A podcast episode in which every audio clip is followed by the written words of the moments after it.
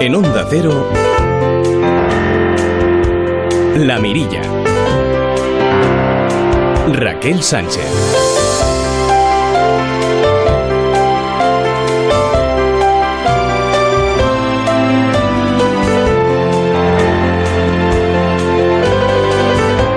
¿Qué tal amigos? Muy buenas noches, bienvenidos a esta nueva edición de viernes, por fin en La Mirilla. Diego García está hoy en el control técnico aquí en la emisora de Vigo y estamos muy pendientes, bueno, pues de los incendios. Se veía venir y es verdad que cada vez que hay, bueno, pues eh, que hace muchísimo calor, desde luego, bueno, hay más riesgo de sufrir incendios. Eh, ha habido incendios eh, en Huelva, por ejemplo, y los medios aéreos del Ministerio han estado pues, luchando contra las llamas. Mucha precaución, desde luego, con el calor y con los incendios.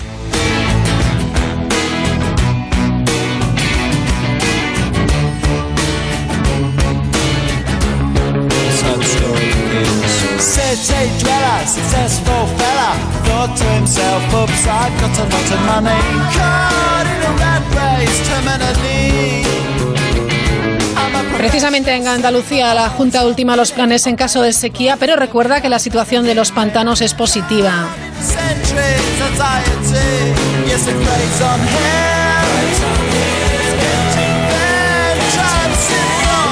La embajada tailandesa, les cuento esta noche que ha realizado la entrega de 20 canastillas solidarias a 20 madres que están en situación de pobreza extrema, atendidas por la Fundación Madrina como agradecimiento por el apoyo español en el rescate de la cueva Tan Luang y conmemorando el aniversario del rey de Tailandia. La entrega de estas canastillas la ha realizado la embajadora de Tailandia, según ha informado ya la, la Fundación. Estas canastillas solidarias de la Fundación Madrina se entregan mensualmente a madres gestantes o con bebés pequeñitos. Contienen alimentos, ropa y enseres de bebé.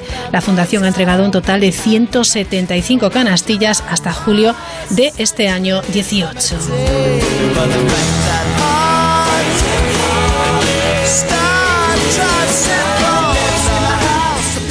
La verdad es que no dejamos eh, de hacernos eco de aquellas noticias más solidarias que, bueno, pues cada día nos, nos sorprenden y son muchas afortunadamente. Hoy tenemos un programa muy festeiro, como decimos en Galicia, porque nos vamos a ir hasta Burela, donde celebran la Feria del Bonito. Nos iremos con Ana Moreira. Viajaremos al Ártico de la mano de Marcos eh, Yebra y hablaremos de creatividad con Elba Pedrosa. Regresa a la sintonía de la mirilla Ángel Sánchez hablarnos de esos documentales que vale la pena ver.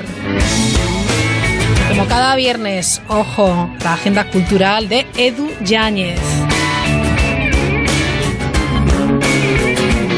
Por delante dos horas de radio, dos horas de mirilla. Acompáñenos, pero siempre si van conduciendo con muchísima precaución. El calor, bueno, pues lo tienen que llevar lo mejor que puedan, a la fresca, buscando una sombra, tomando un refrigerio y pasándolo desde luego bien, porque estamos en verano. Arrancamos con Marcos Yebra. El pasacalle. Para terminar esta semana vamos a hablar de la imagen viral de la semana. Una mamapato con 76 polluelos. ¿Es posible eso? Al menos así lo asegura el fotógrafo Brenner Zidek. Es un fotógrafo de Minnesota. Pues bueno, se encontraba eh, con un bote en uno de los lagos de Minnesota, en Estados Unidos, y se encontró esta imagen que parece un montaje de Disney. Una mamapato con 76, ni uno más ni uno menos, polluelos. Los expertos reportan que los patos no pueden tener en más de 20 o incluso 30 patitos, como mucho, en una sola camada. Entonces, ¿Qué ha pasado?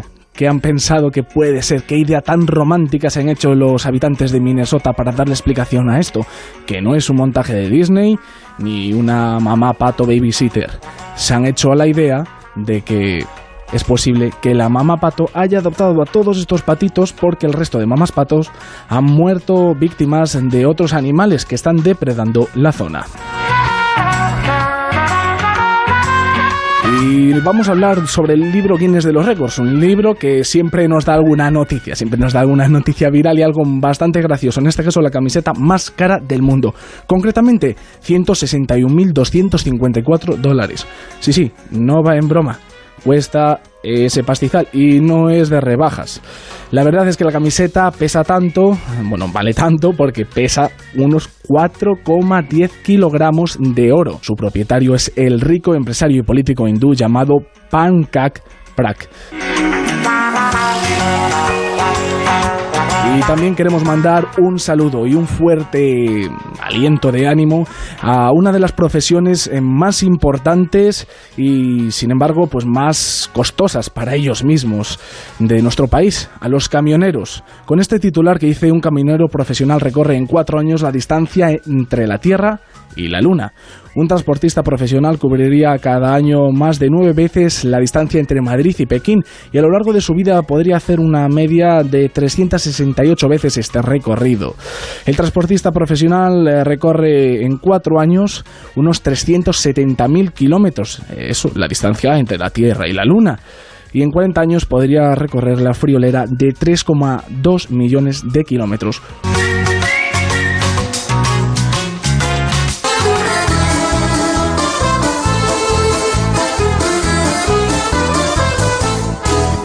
Una mattina mi sono alzato, oh vela ciao, vela ciao, vela ciao, ciao, ciao. Una mattina mi sono alzato e ho trovato l'invaso. Si usted es seriéfilo o si usted es eh, partisano italiano, quizá le sonará esta canción.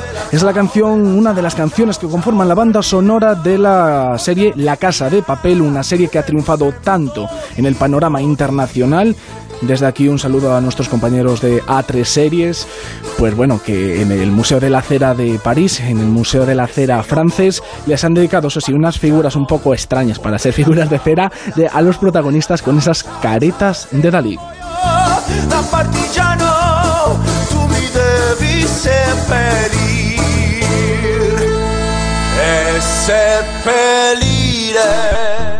Asómate a la mirilla en Onda Cero. Y nos vamos hasta Galicia, hasta Burela, que acoge la 34 edición de la Festa do Bonito. Los detalles, Ana Moreira.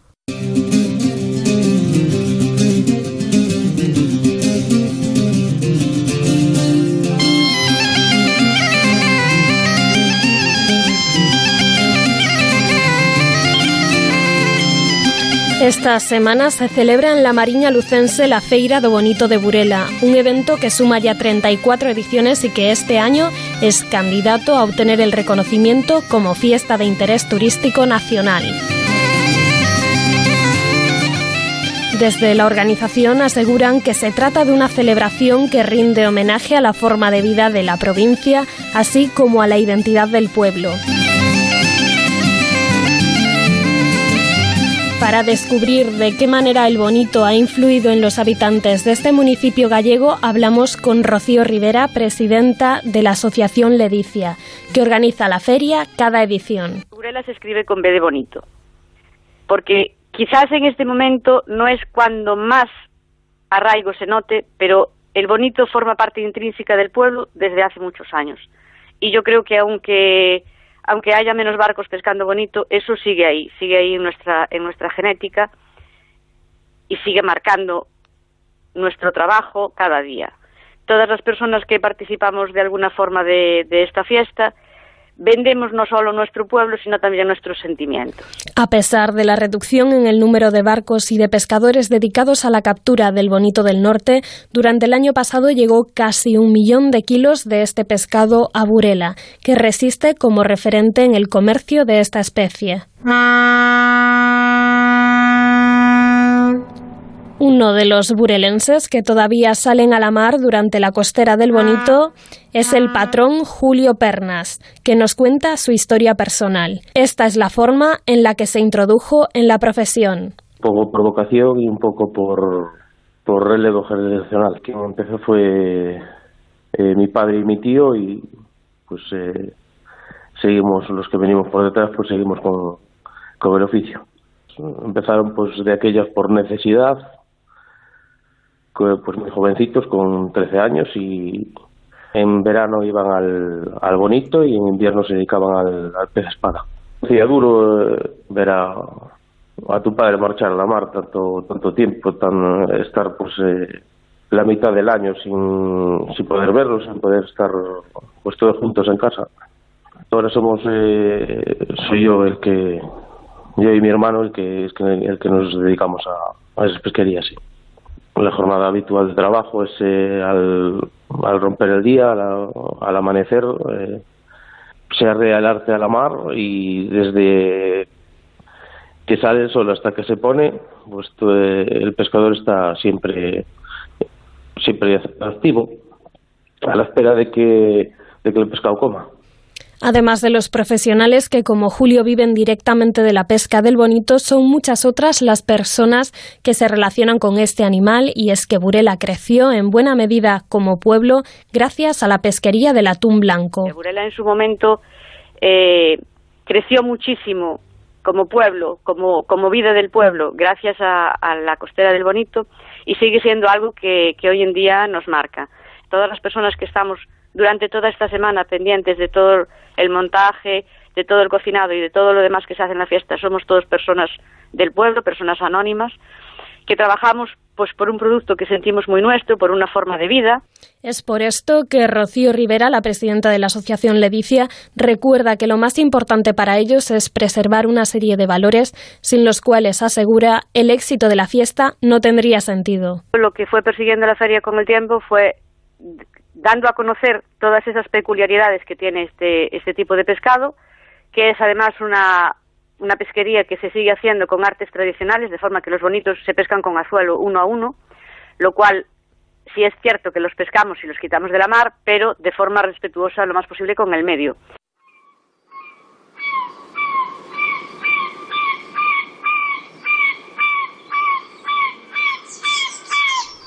Sobre este método de pesca denominado alcurricán nos habla Julio Pernas, que explica en qué consiste. Llevamos eh, 15 líneas o 15 anzuelos en, echados a la mar, en el que el barco pues eh, va a una marcha concreta. Una vez pica, se, se recoge el sedal hacia el, hacia el barco y se le da gancho pescado y se mete a bordo simplemente. Antiguamente sí, se necesitaba tener fuerza porque se hacía a mano. Hoy en día pues ya hay eh, carretes hidráulicos que, que te hacen ese trabajo. Es un arte pues bastante, bastante no, selectiva. Solo nos dedicamos a la pesca del bonito, no, no capturamos otra especie que no sea bonito. Si es un, una pesca artesana, pescado a mano, uno a uno, pues se trata con el pescado con cariño, eh, no, no sufre golpes el pescado, no es maltratado, no comparación con otras artes que se están capturando bonito, pues eh, la calidad es eh, bastante superior.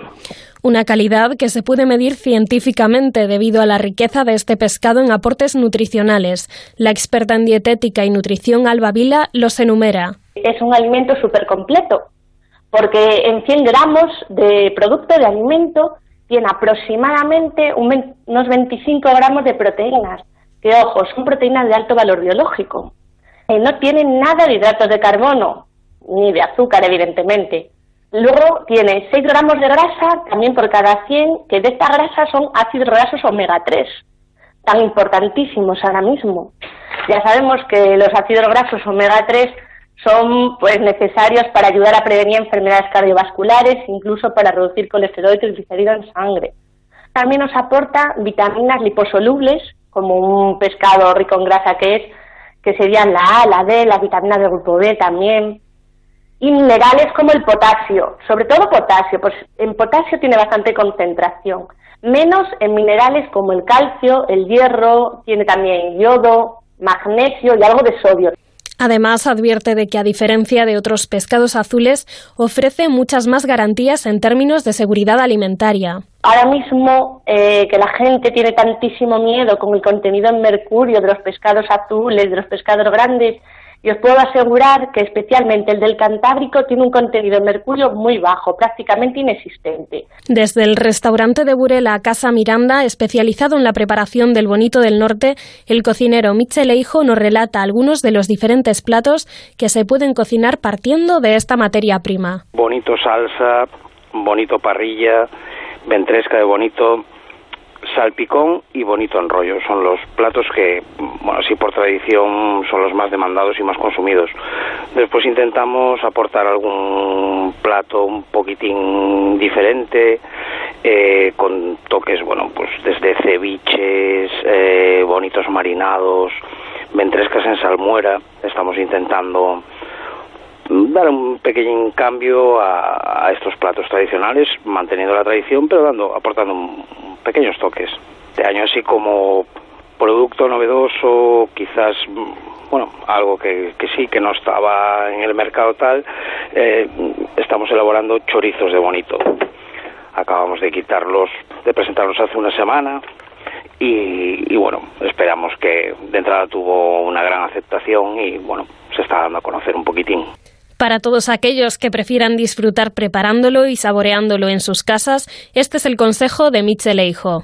Tener un bonito de la mayor calidad posible y la verdad, muchas veces cuanto menos elaboración, cuanto más simple la receta, eh, mejores resultados se consiguen sin liarse mucho, un, es un bonito a la plancha, un albóndiga de toda la vida, eh, son platos que siempre van a resultar bien, si, si el producto es eh, óptimo.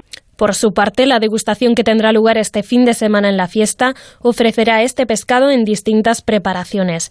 Rocío Rivera nos cuenta cuáles serán los platos que se podrán probar a partir del sábado día 4. Servimos una parte de bonito cocido al natural, otra parte de ese bonito cocido se transforma en, empanadas, acompañado con sus correspondientes aditivos, y la mayor parte eh, la servimos asada, asada a la parrilla y con una, salsa de creación de, la cocina de la, de la fiesta. Recientemente hemos añadido dos preparaciones nuevas, una que es bonito en salpicón, que no deja de ser bonito cocido, pero mezclado con verduras, y por último un marmitaco, que es un guiso eh, donde la, base es eh, patata, pimiento y bonito. Esta es la oferta disponible para esta edición número 34 de la Feira do Bonito de Burela, pero su primera edición fue bastante diferente, puesto que nació como una merienda de amigos. La primera surgió un poco casi como una merienda de amigos, una idea que en aquel momento el edificio organizaba unas jornadas de teatro y baile tradicional, que digamos que eran dos de sus, de sus pilares a la hora del trabajo de la asociación, y para terminar esas jornadas, pues lo típico que se solía hacer en aquella época era una sardinada y ellos pues intentaron buscar un producto que fuese un poquito más representativo de Burela y se tiraron hacia, hacia el bonito. Y así fue realmente como nació una pequeña merienda de bonito entre un grupo de amigos. Aparte de la degustación, la celebración está rodeada de otros eventos deportivos y culturales que completan la propuesta de Burela para este fin de semana. Pues este año vamos a tener muchas otras cosas que hacer en Burela ese fin de semana. Va a haber un concurso internacional de pintura mural que se celebra también en el puerto de Burela, en, el paredón del puerto.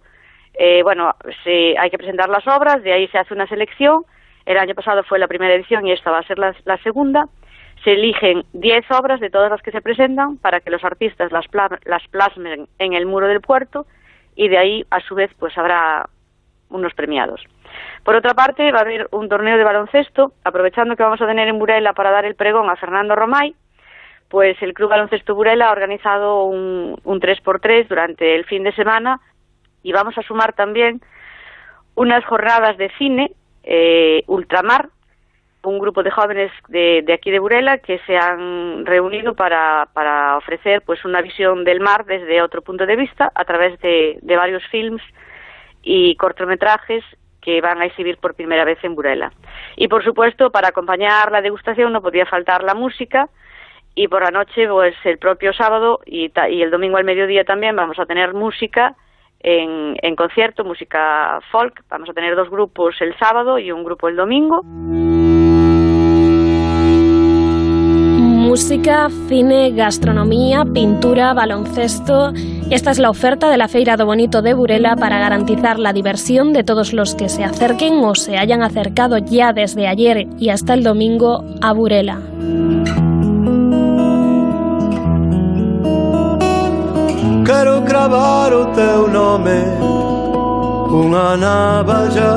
De nos outros muros da noite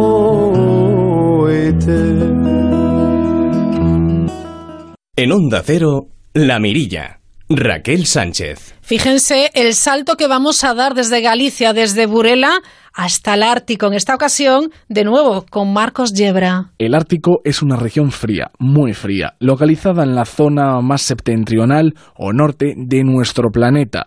Rodea al Polo Norte y no debe confundirse con el Círculo Polar Ártico, unos 66 grados 33 minutos norte pues esta es tan solo una línea imaginaria, así como podría serlo el Ecuador, pero esta contornea al Ártico.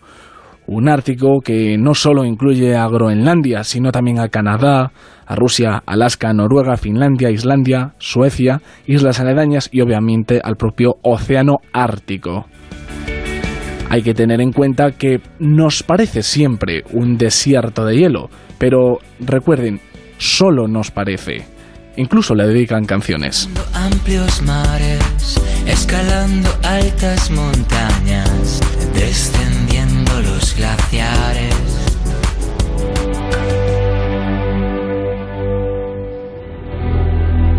Después hay gente que le dedica tiempo de su vida tiempo de su vida a contemplar lo que muchos contemplamos en la televisión, algo que deberíamos ver como mínimo una vez en la vida, un paisaje simplemente sobrecogedor, algo que no olvidar en toda la vida. Gente como la de la asociación Marathon Dog que organiza anualmente la expedición Desafío Ártico, en este caso la versión 2018, con el objetivo de analizar los efectos del cambio climático y divulgar la vida de los inuit, los pobladores del Ártico, además de la de sus perros en armonía con la naturaleza. Manuel Calvo Ariza, junto a Pedro Álvarez Cuellar, fueron los encargados de documentar fotográficamente la aventura, acompañados por los ganadores del concurso literario Tienda Animal Educa Cristóbal Angulo, Fátima Siles y Eva García. Estos jóvenes participaron en la expedición, al mando de la cual estuvo Manuel Calvo, presidente de la Asociación Marathon Dog, que organiza esta iniciativa con una periodicidad anual desde 2015. Recorrieron durante 18 días más de 350 kilómetros por la costa oeste de Groenlandia, afrontando las condiciones eh, climáticas extremas de la zona y conviviendo con los inuits de varias poblaciones. Además, eh, tuvieron que hacer frente a actividades como navegar entre marchas a pie que se pueden hacer eternas, jornadas de kayak, trekking y entre muchas otras cosas. Su objetivo era demostrar que año tras año los glaciares retroceden, el hielo se derrite y esto puede jugar muy, muy malas pasadas a nuestro planeta, a nuestro planeta entero. Puede afectar a España, no. De hecho, afecta a España, nos afecta a nosotros y nos afecta a todos. Y hemos tenido la suerte de hablar con el presidente de la Asociación de Marathon Dog, Manuel Calvo, y con su hijo, Manuel Calvo, que es uno de los cinco jóvenes que encabezaron esta expedición al Ártico. Manuel Calvo Jr., con Manuel Calvo Hijo. Eh, bueno, has sido reconocido como el explorador polar más joven de la historia de España. Sí, eh, eso el año pasado cuando cuando estuve bueno con mi junto a mi padre que estuvimos en la zona norte haciendo una travesía con los trineos de perros para eh, bueno el, el, objetivo del año pasado fue realizar un censo canino eh, para mostrar dentro de unos años volver a ir allí y mostrar cómo ha bajado el, el número de perros que, que habitan en esa zona por el cambio climático porque conforme los perros los usan en invierno para el desplazamiento entonces conforme menos tiempo de invierno hay, menos perros necesitan. Y para la gente joven eh, como tú, por lo que has visto, ¿quedan esperanzas? O sea, ¿crees que volviendo dentro de unos años habrá decrecido menos el glaciar de lo que se espera, por ejemplo? Hombre, yo creo que si todos ponemos, como ha dicho mi padre, todos ponemos de nuestra parte, sí que se podrá hacer eh, disminuir un poco eh, este retroceso, no, no pararlo, evidentemente, pero sí que hacer que disminuya este retroceso y no pase como ha pasado en esta zona que nosotros hemos estado, que en dos años haya retrocedido tanto los frentes glaciares. Manuel Calvo achaca a los gobiernos la situación tan complicada que vive el Ártico. Son los grandes, los gobiernos, los que tienen que tomar cartas en el asunto y, bueno, y nosotros pues en la medida de lo posible pues también eh, no contaminar, no utilizar eh, bolsas de plástico, en fin, todo lo que lo que escuchamos que parece que que, que nos lo cuentan ahí como un pues por por eh, en fin por defecto, ¿sabes? un mantra continuo que repetimos pero nadie hace nada por ello. Efectivamente, efectivamente, que parece que es que bueno que hemos cogido un modelo y que hay que hay que continuamente estar estar contándolo, pero pero es la realidad y, con esto conseguiremos algo, pero pero ya te digo la, la situación es complicada, es complicada. Todo esto también, bueno, pues dicen que que que eh, que es, puede ser cíclico. Evidentemente ha habido, ha habido épocas eh, eh, calentamiento global, tal, pero que está la mano del hombre por detrás y se está acelerando sin lugar a dudas. ¿sabes? sin lugar a dudas. Eh, todo lo que es la desaparición del hielo, del hielo polar contribuía a reflejar toda la luz. Eh, pues, hace poco leía de, de, un estudio que habían hecho unos científicos sobre la zona del, del mar de plásticos de Almería, que curiosamente curiosamente se ve desde el espacio y esto en principio pues refleja también todo ese mar de plástico que no sé cuánto hectáreas son todo lo que es el, eh, la zona de, invernadero de Almería pues hay al, contrario en, que en todas las zonas del mundo la temperatura en los últimos años ha bajado medio grado sabes porque porque se está reflejando esa luz entonces los polos actúan como un espejo que, que mantiene los polos son el aire acondicionado de nuestro, de nuestro planeta. Hablabas de Groenlandia, de los pobladores, eh, bueno, pues de esta zona. Eh, tienen una vinculación muy fuerte con los perros, con los animales, que, bueno, eh, al fin y al cabo es un medio de transporte, ¿no? Claro, claro. El, el, bueno, el, los inuit no hubiesen sobrevivido sin el perro y el perro allí sin el hombre, pues bueno, el lobo sí que estaba y tal, pero, pero los inuit, sobre todo en la zona norte, hoy en día, a, día de hoy, nosotros el año pasado, pues bueno, yo he estado ya cuatro veces eh, allí y el año pasado estuve con mi hijo, estuvimos 22 días haciendo una travesía a vestido tradicional inuit porque todavía ellos eh, eh, siguen utilizando el perro como medio de transporte. En Groenlandia no hay, no hay carreteras solamente en las, las grandes ciudades, grandes ciudades te hablo, pues, eh, y Lulisat, por ejemplo, es la segunda ciudad de Groenlandia y tiene 11.000 habitantes. Eh, hay carreteras en lo que es en la ciudad, en el pueblo, ¿no? Pero después no existen carreteras que comuniquen un pueblo con otro, entonces el único medio de transporte que tienen es, es, el trineo o la moto de nieve, pero en concreto en el norte eh, en, en, el, la, zona de Canat, en Tule, la región de Tule, que para que te hagas una idea es como tiene una extensión como media España, pues bueno, allí por el Consejo, el, Consejo de Ancianos está prohibido el uso de moto de nieve eh, para desplazamientos y ellos utilizan, pues como decía Manuel, el perro lo utilizan para su, su medio de transporte. ¿Qué es lo que pasa? Que cada vez lo utilizan menos porque básicamente eh, lo utilizan cuando el mar está, está congelado. Cuando está descongelado pues utilizan embarcaciones. Eh, pues nosotros este año hemos, utilizado en la zona sur hemos utilizado unas zobias no y, y, y, bueno pero el perro ha sido ha sido la piedra angular de, de, la cultura inuit. Y, bueno también es una pena que se pierda porque la verdad conocer la cultura inuit eh, como, como puede ser en los pueblos del norte de Groenlandia en, en Sierra Palut en Canat donde todavía pues eh, los, hay gran parte de, de, los habitantes que siguen saliendo a pescar y a cazar porque es su medio de vida Además, Pedro Álvarez nos cuenta cómo vivió a través de su cámara esta expedición. Hombre, se ve de otra manera, sobre todo, porque es como en la tele no se ve lo gigante que es un ICB. Vamos, era todo súper bonito, la verdad. Vamos, lo, lo que es ir con las odias entre ICB, se pueden sacar fotografías perfectas. Y bueno, la experiencia ha sido increíble, es única, la verdad. En la tele se ve como más pequeño, pero en persona puedes ver como es de grande y encima en persona el iceberg lo que se ve es el 10% solo, por debajo del agua es enorme, es más grande todavía. Allí su modo de vida sobre todo la, viven de la pesca sobre todo. Es en todas las ciudades hay puertos, las ciudades no son grandes, son como casas de madera y la capital puede ser como puede ser comparada con un pueblo pequeño de, de España. Y me han comentado que habéis hecho fotografías, habéis tomado muestras de lugares que suponéis que dentro de unos 5 o 10 años van a pues ser la mitad de lo que son ahora, por ejemplo, como, como un glaciar que va retrocediendo. Para que se haga la gente una idea, un glaciar es como una montaña que hace una forma de U y dentro pues está, está, está una capa de hielo y va retrocediendo por el calor, ¿no? habéis tomado esas muestras, habéis tomado esas fotografías y ¿qué crees que pasará con ellas cuando volváis? Pues cuando volvamos no sé en cuántos años será, pero yo creo que van a seguir retrocediendo porque es que se notaba mucho la temperatura allí.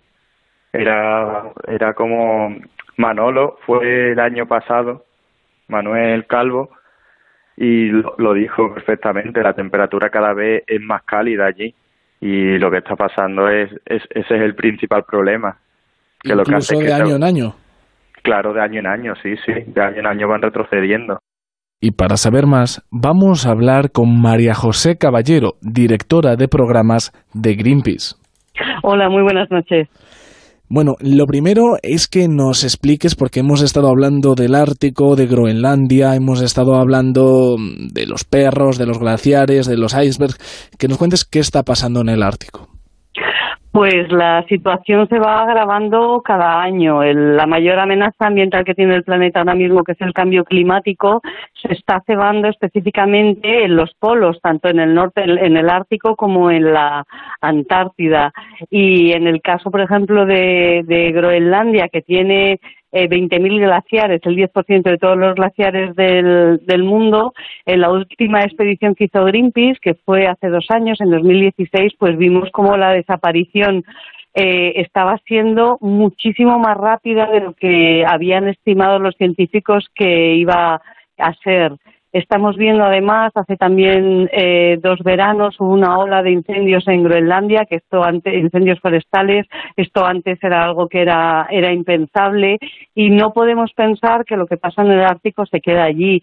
El Ártico es el aire acondicionado del planeta, es lo que hace que se muevan las corrientes y que tengamos el clima que tenemos y que, la temperatura esté refrescada, con lo cual eh, si se calienta el Ártico, que por desgracia es lo que es lo que está pasando, vamos a tener eh, efectos y consecuencias no solo allí, sino también eh, en España y en todos los puntos del planeta.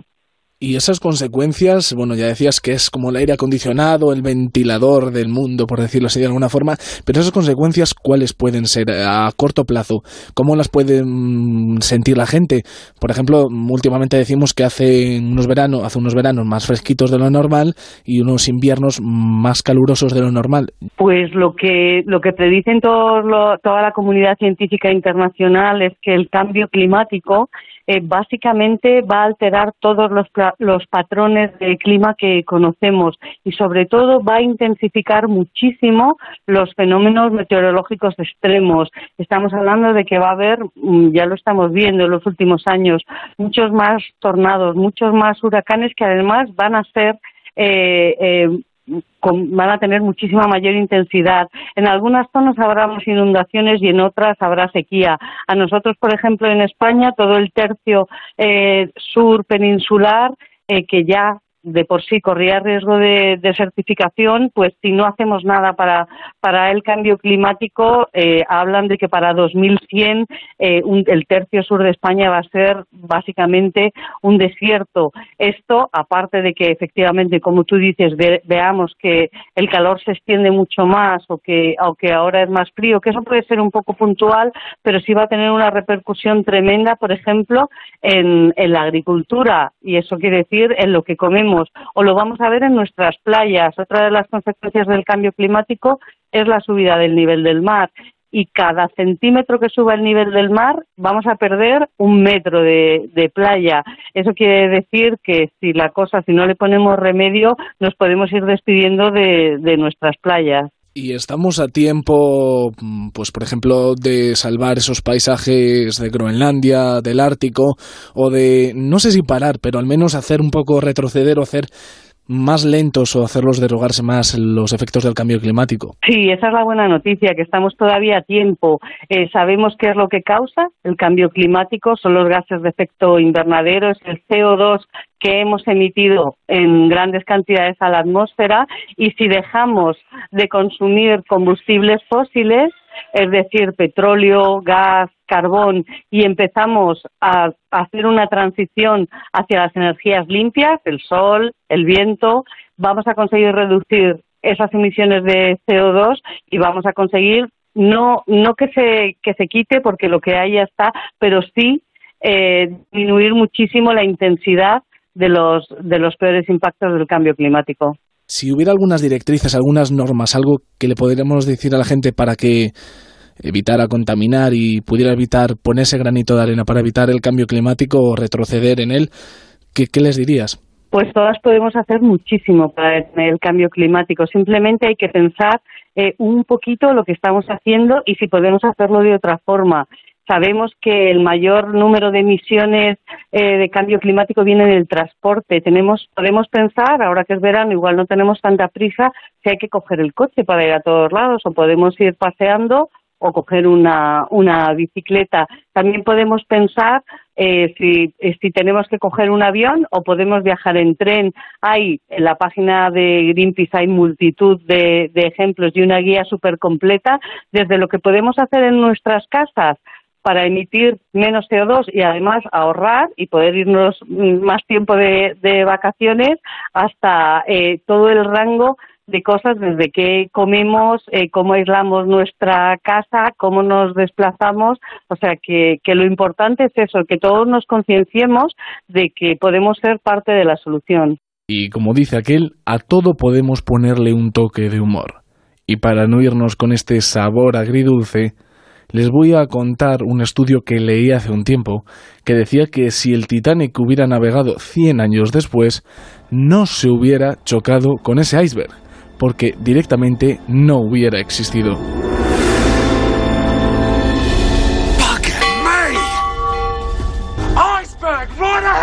La Mirilla. Onda Cero. Seguimos estrenando secciones en la mirilla de esta temporada 2018 y podemos saludar ya, que está con nosotros en el estudio, a Elba Pedrosa. Elba, ¿qué tal? Buenas noches. Hola, buenas noches. Que eh, a lo largo de las cinco próximas semanas, cada semana, una noche nos va a hablar de creatividad. Me encanta ya la palabra creatividad. Me resulta eh, emocionante, me resulta interesante. Eh, creatividad, innovación. Y en mi cabeza, Elba, se juntan muchas cosas. Junta educación, trabajo, familia incluso, es verdaderamente interesante. Pues sí, Creativity Every Day.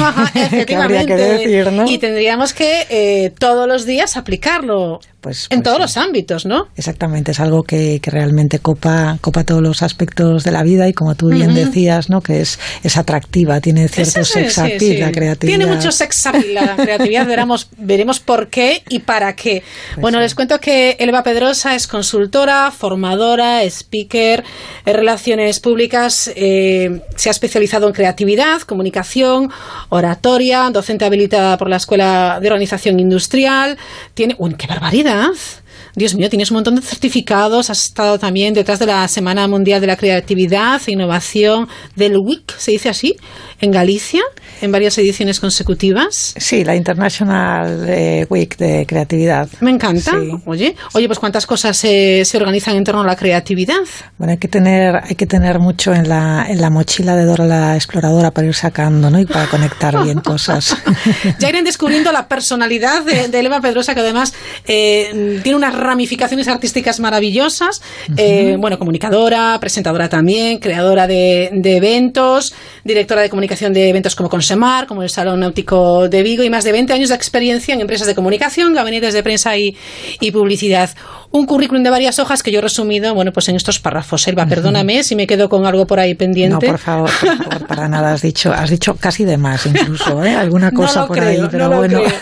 Bueno, Elba, gracias por estar con nosotros, por acompañarnos también en, en verano. Vamos a hablar eh, de creatividad Novox en la mirilla, pero lo primero es eh, contarles a los oyentes qué es esto de Novox y qué tiene que ver efectivamente con la creatividad. Sí, pues vamos a, vamos a explicarlo un poquito. Entonces, bueno, creatividad, eh, por dar así una definición un poco rápida y que podamos entender todos, pues es una conexión de, ideas, ¿no? Es aportar soluciones a, retos que tenemos en el día a día, en la propia cocina, en el trabajo, en cualquier parte. Y es eh, intentar buscar soluciones un poco diferentes a las habituales, ¿no? Por eso de aquí el término de think outside the box, ¿no? Y think outside the box y no box es que, es que ya es tanta creatividad que no hay ni esa caja en la que nos metemos, ¿no? Para, para tomar las soluciones. Entonces, rompemos esa caja, nos quedamos sin caja y entonces ya hacemos unas conexiones totalmente libres, fuera de caja. ¿Y qué tiene que ver con la creatividad? ¿Qué tiene que ver con la creatividad? Pues, todo. Pues, pues, todo. todo Acertaste. Sí, sí, sí. todo porque, porque como decíamos, ¿no? Eh, de lo que se trata es de conectar ideas. Las ideas están ahí. Todos tenemos además eh, a estas alturas de, en las que en la que nos toca vivir, pues mucha información por todas partes y de lo que se trata es de con esa información hacer una conexión peculiar diferente, que aporte valor y entonces que sea, que sea nueva, ¿no? que sea novedosa, que salga de la rutina, del, más de lo mismo. Entonces, por eso decíamos que es un pensamiento fuera de la caja, queriendo decir con esto fuera de la rutina, fuera del pensamiento normal. Es una manera de crear un poco diferente. No sé si a los oyentes les vamos a, a llamar mucho la atención, porque hablas de un término que a mí me gusta que es co-crear. Co-crear. Sí. Bueno, aquí tenemos, eh, tenemos eh, conectadas varias ideas en este término de co-crear, que es conocer, el co, crear, que es crear, y el ar, que es armar. Claro. Eh, estas son todas fases que forman parte del, del proceso de pensamiento creativo vamos a explicarlo. Cuéntanos un poquito cuál va a ser la dinámica de, tu sección, de esta sección de creatividad, Selva. En estos cinco espacios que tenemos, ¿cómo lo vas a, dividir? ¿Cómo lo vas a ejecutar? Bien, pues vamos a hablar, eh, por supuesto, de, creatividad para tratar además de desmontar algunos mitos, ¿no? Que algunos bulos que corren por ahí. Porque los hay. Los hay, como las megas. Como las megas. tenemos muchas.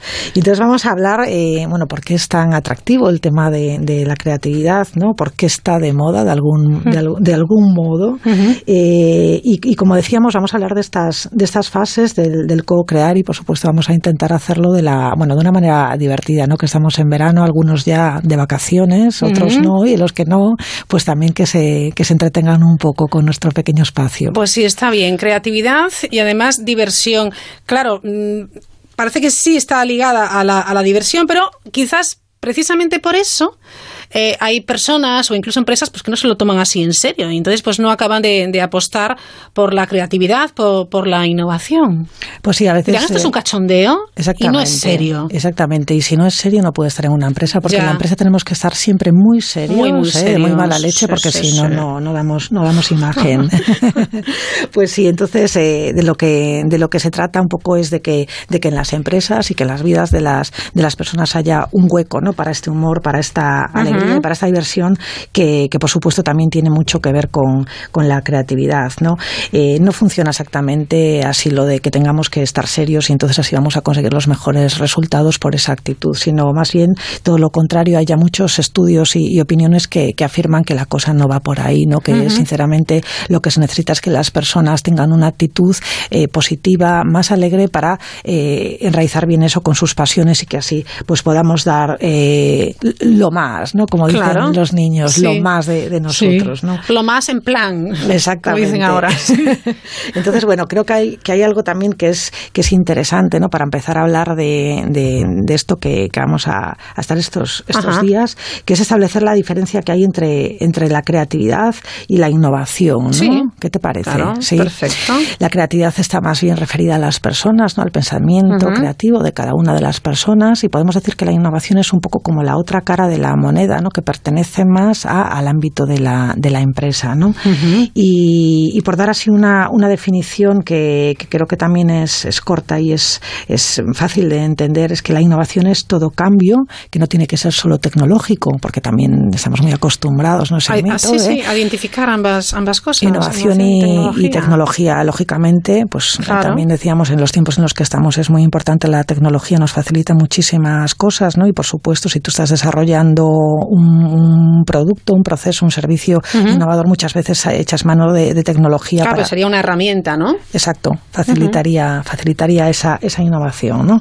Pero bueno, no tiene sí o sí que, ser tecnológico y está basado en el conocimiento, no solo científico, por eso también antes hablábamos de la mochila de Dora, ¿no? Que cuanto más tengas en esa mochila, pues más eh, ideas diferentes vas a poder conectar porque tienes ahí mucha memoria acumulada. Sí, sí, sí, tienes la artillería preparada vale. para el momento. Exacto. Y, y, bueno, y por supuesto tiene que, tiene que generar un, un valor toda innovación que no sea solo económico, ¿no? Esto es algo que a algunos les costará. bueno, pero si no tiene un retorno económico, ¿a mí de qué? Pues sí, pero creo que al final eh, siempre, siempre hay un, retorno mm, emocional cuando haces temas de innovación social y al final el, el valor económico pues lo tiene toda la sociedad. ¿no? Esto también hay, que, hay que verlo de claro, esa manera. es otro tipo de retorno, efectivamente. Sí, pero bueno, esto es así eh, una una definición creo que es bastante, bastante clarita, ¿no? Y de, de que es innovación.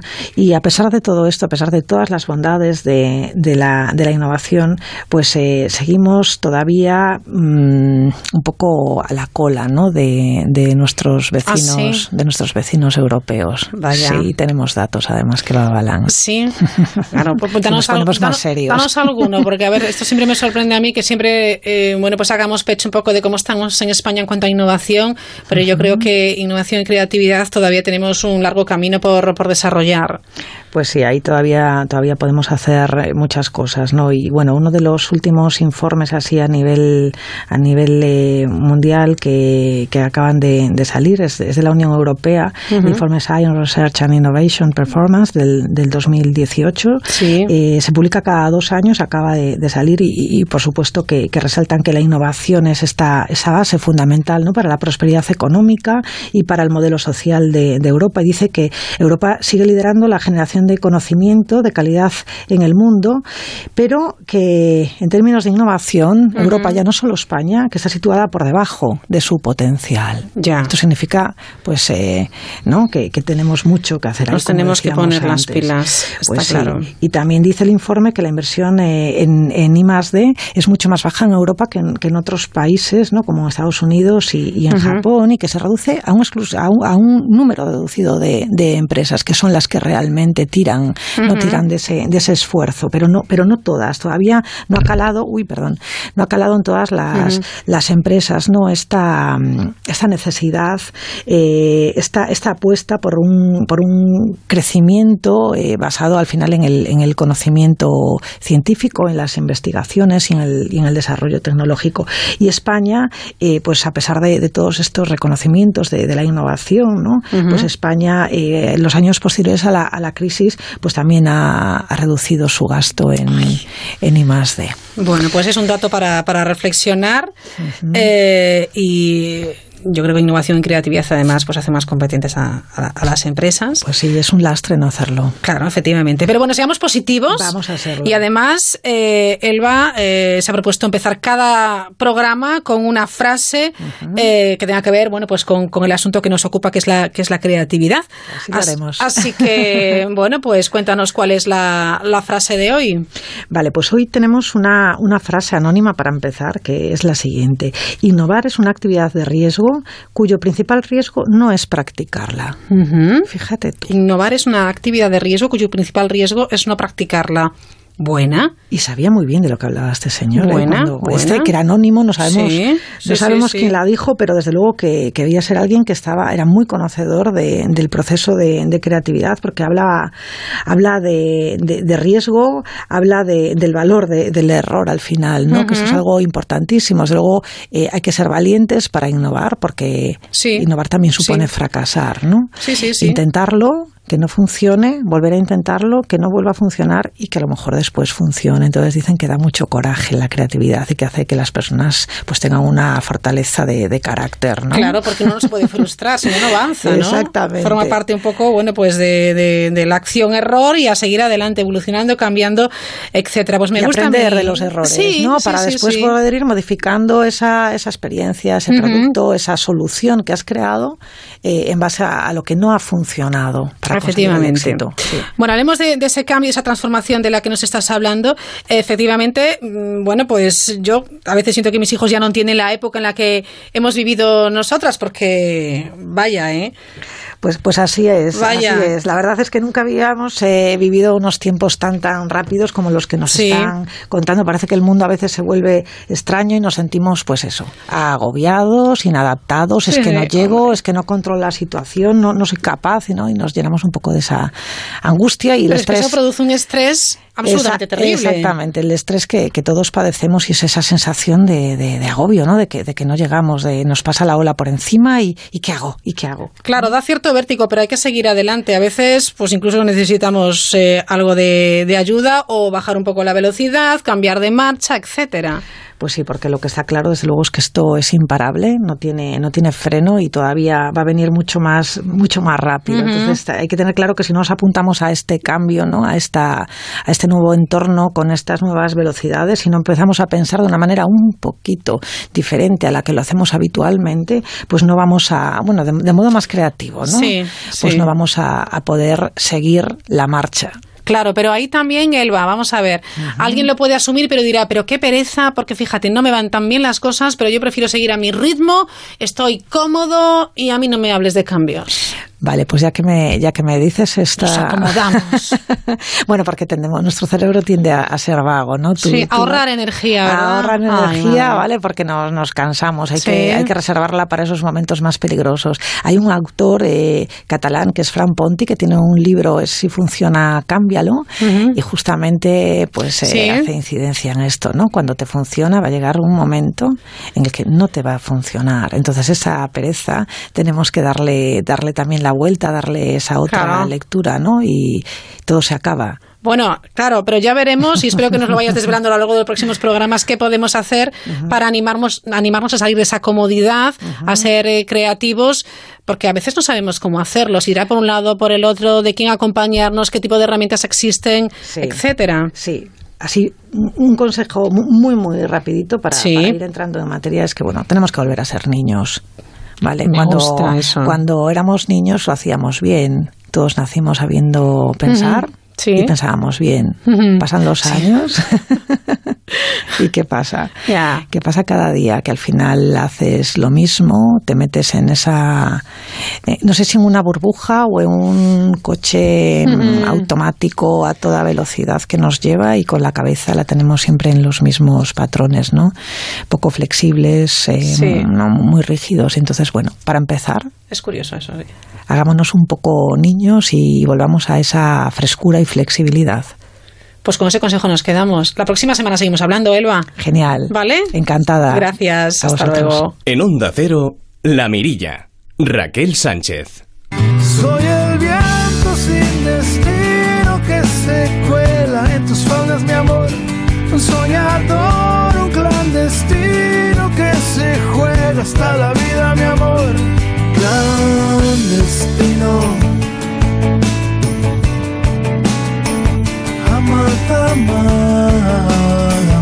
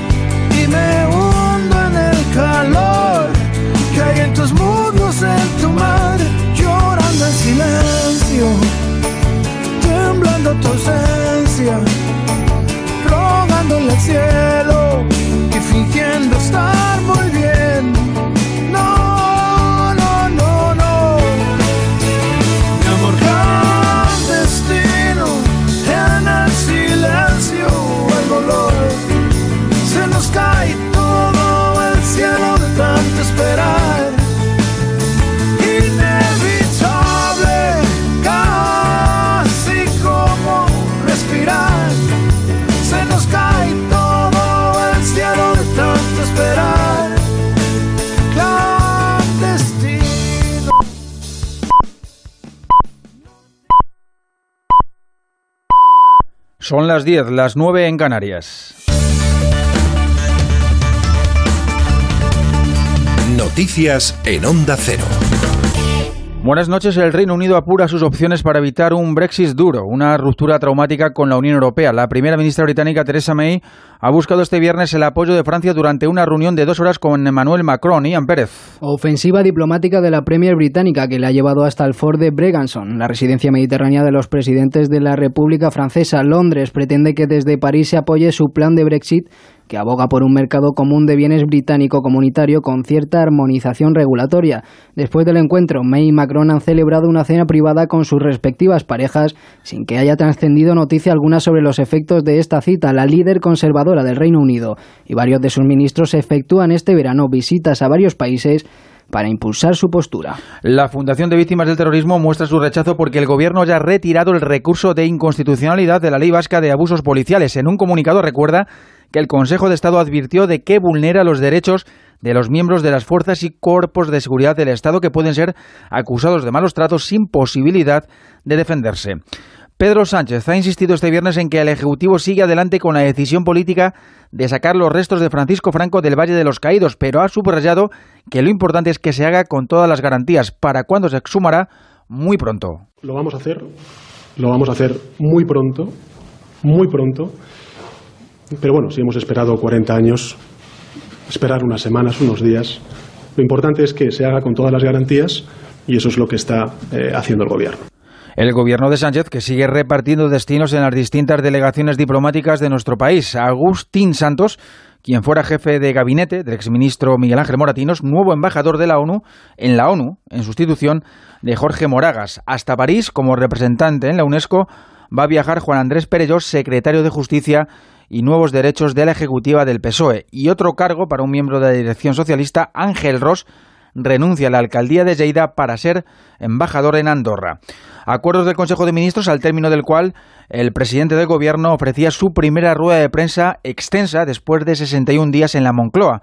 A esa comparecencia pertenecen las declaraciones que antes escuchábamos sobre la exhumación de los restos de Franco.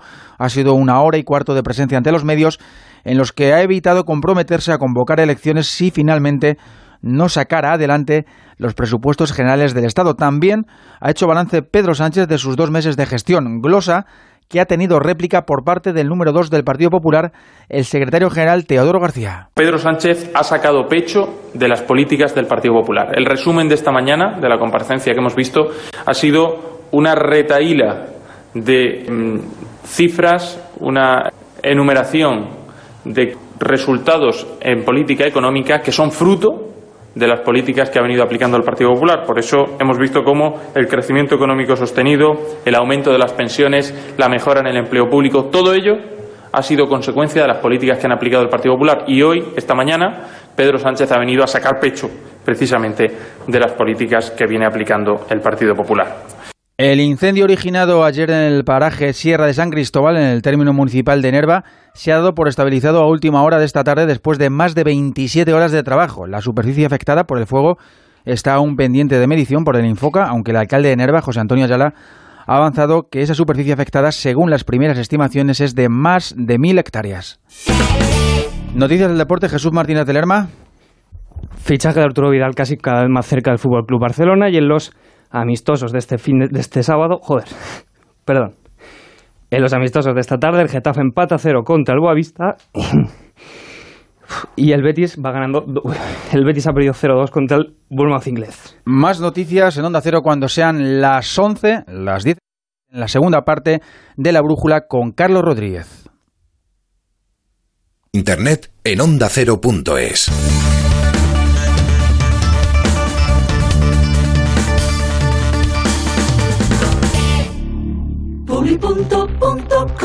Detrás de un buen precio tiene que haber calidad, si no, no vale nada. Y en Publi.com la tenemos. Oye, cariño, aprovechando que este fin de semana estamos en la casa de la playa, he llamado a Securitas Direct para que nos dejen también la alarma instalada. Pues me parece bien. Así nos quitamos problemas de robos y que se nos meta alguien, que después del verano la dejamos vacía durante todo el año. Protege lo que más importa con Securitas Direct, la compañía que protege tu hogar los 365 días del año. Llama ahora al 945 45 45 o calcula online en securitasdirect.es. ¿Te gustaría disfrutar más del sexo? Toma Energisil Maca y disfruta más de tus relaciones. Energisil Maca. De Pharma OTC. Onda Cero presenta grandes obras de radioteatro. ¿Qué dices, Hamlet? ¿Te das cuenta, ¿Qué William? ocurre ahora? Nadie ha anunciado que se representaría Hamlet esta noche. Cruz y de sin embargo, no os toda una multitud Sois os está reina. escuchando. Producciones sonoras, dramáticas y de humor, con un amplio cuadro de voces, actores de doblaje, profesionales de Onda Cero y destacados cameos. ¿Cómo dice que se llama el aparato? Se llama radio, hija, pero cuesta mucho dinero para lo poco que ofrece. ¡Poco! ¿No está usted imaginando todo lo que cabe en una radio? Entra en ondacero.es y escucha siempre que quieras estas ficciones sonoras dirigidas por Carlos Alsina. Te mereces esta radio. Onda Cero, tu radio. Lucy tiene mucho que aprender en el cole, pero son demasiados libros y no podrá cargar con ellos. Menos mal que Pepe ha encontrado la solución. Chico listo. Con este carrito ahora Lucy podrá cargar la mochila de una forma adecuada. Arrastrándolo con el codo flexionado o bien empujándolo. Una lección más en la mochila. Fundación A3 Media y tú, juntos por la educación.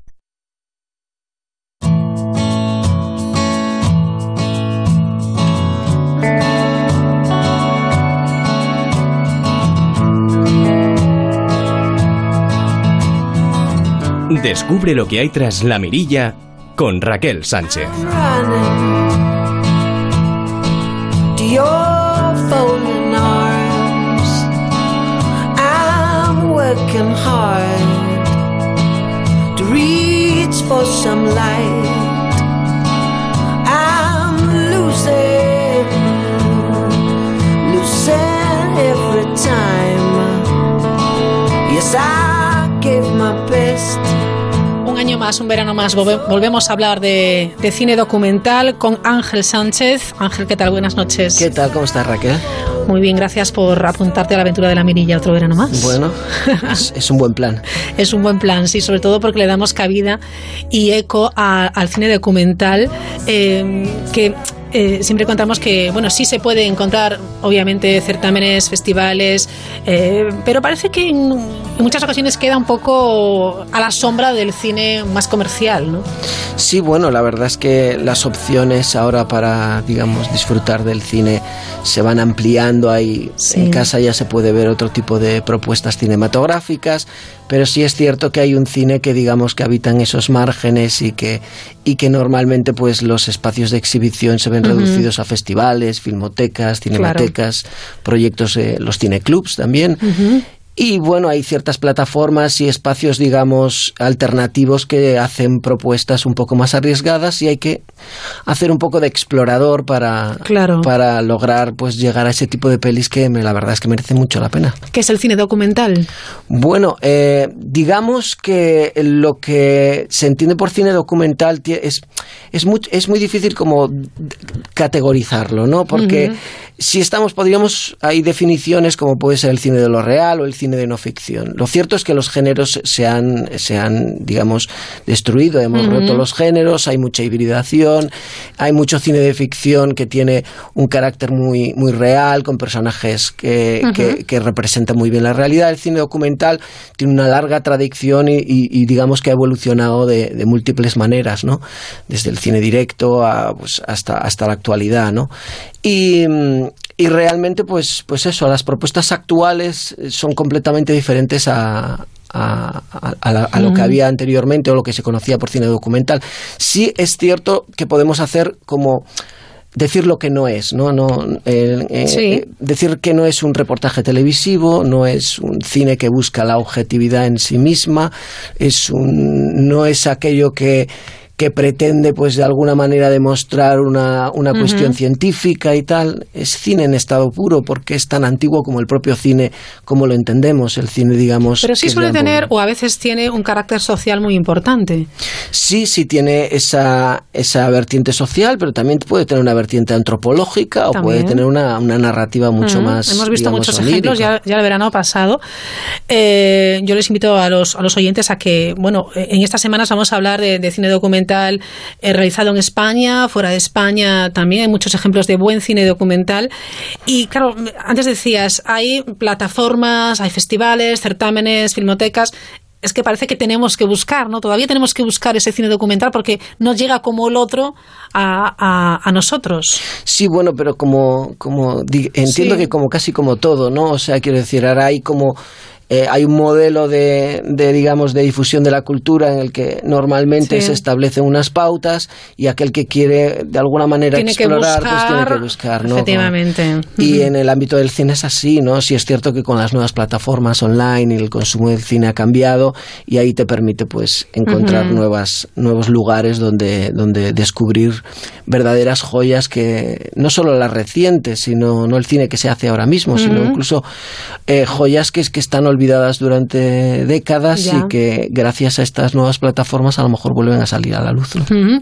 Uno de esos lugares en los que se puede disfrutar de, de buen cine documental es precisamente el Festival eh, Play Doc de Tui, que, que tú diriges también. Codirijo, sí. Codiriges y que también supone un esfuerzo, ¿eh? un esfuerzo de, de conseguir esas cintas llamadas. Y, bueno, vosotros además lo, lo, lo, lo aderezáis con, con música, con coloquios también, etcétera. Claro, bueno, no somos el único festival que se, dedica, que se dedica un poco al cine de no ficción, pero sí es cierto que es un festival peculiar porque se realiza en una ciudad pequeña, en el noroeste Sí.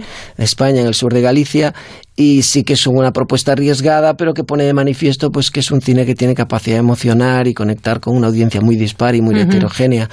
Bueno, Y- perdona, una ciudad pequeñita, pero habéis conseguido que grandes directores vayan a esa ciudad pequeñita, que es Tui. Sí, bueno, nuestra apuesta siempre ha sido, pues, como, pues eso, tratar de contar con primeras figuras del cine, no solo actual, ¿no? Sí. Sino gente muy reconocida, con una trayectoria muy reconocida, y también tomar el pulso un poco al cine documental que se hace hoy en día. Sí, es cierto que directores de todas partes del mundo, y nuestra propuesta es arriesgada, somos un poco kamikazes, sí es cierto, pero seguimos la estela de también otros proyectos que se realizan a lo largo de la geografía española que merecen mucho la pena y que, y que insisto, ¿sabes? Eh, pone de manifiesto que hay otra forma de, de consumir, de cultura, que hay otras propuestas culturales muy, muy interesantes y que merecen la pena ser vistas. Cítanos otros festivales que valgan la pena aquí en nuestro país, que, que podamos destacar. Bueno, digamos que la geografía de festivales hay como en torno especializados en cine documental o en cine de no ficción o que tengan un poco esa, esa tendencia, pues estamos en torno a cinco o seis, ¿no? Está, por ejemplo, Documenta Madrid, que ya tiene una pues creo que este año cumplió su decimoquinto aniversario. Por ahí, por el año 2000-2004, es cuando, digamos, empezaron a proliferar los festivales de cine más específicos, cine documental. En los festivales generalistas empezaron a aparecer También, secciones de cine documental que antes no no, no, no ocupaban un lugar ahí, eh, notable, ¿no? Pero bueno, también está pues Docs Barcelona, Cinevi, que es un festival de cortometrajes que también lleva haciendo mucho documental. Punto de Vista es una gran referencia que se realiza en Pamplona, Alcances en Cádiz, en fin, hay una serie de festivales que insisto, inicialmente estos son a lo mejor específicamente de cine de no ficción, pero hay muchos otros festivales que han abierto la puerta Claro, a este tipo de propuestas. Entre comillas, que es Málaga, eh, Valladolid también. Sí. Ya empiezan también a, ¿no? a, a- Sí, bueno, ya llevan, ese- ya llevan mucho tiempo eh, pues eh, prestando atención a este cine, pero sí originalmente a lo mejor no, Claro. no ocupaba un lugar preferencial.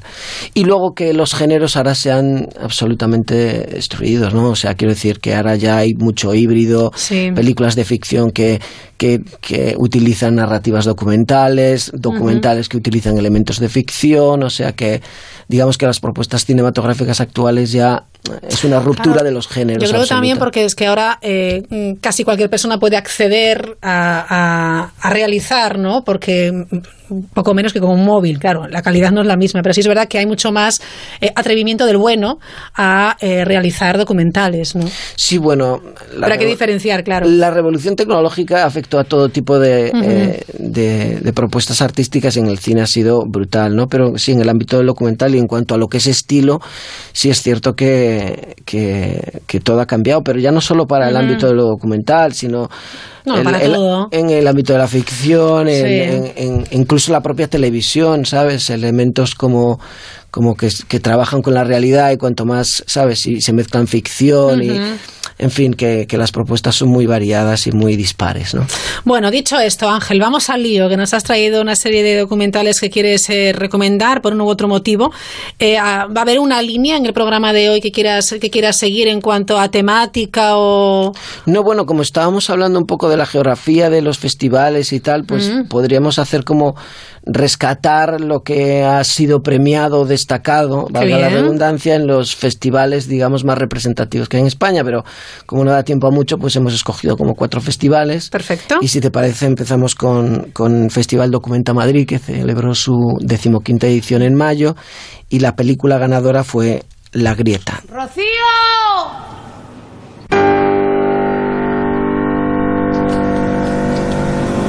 Madre mía, es que de todas formas este, este cuadro va a ser una locura, ¿eh? Como se viene a desahuciar, a desahuciar.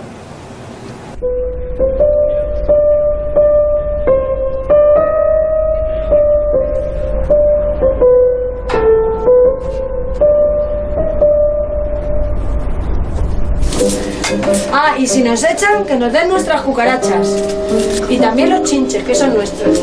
Por tanto, a partir de ahora tenemos que demostrar que somos más, que estamos agrupados y que no hacemos la guerra por nuestra cuenta, que somos un colectivo. Un colectivo. ¡Sí se puede! ¡Sí se puede! Solo esto es mentira. ¡Y viva está vendiendo el casa pública! ¡Hemos pagado entre todos! ¡Por favor, España! ¡Abre tu boca y vocea!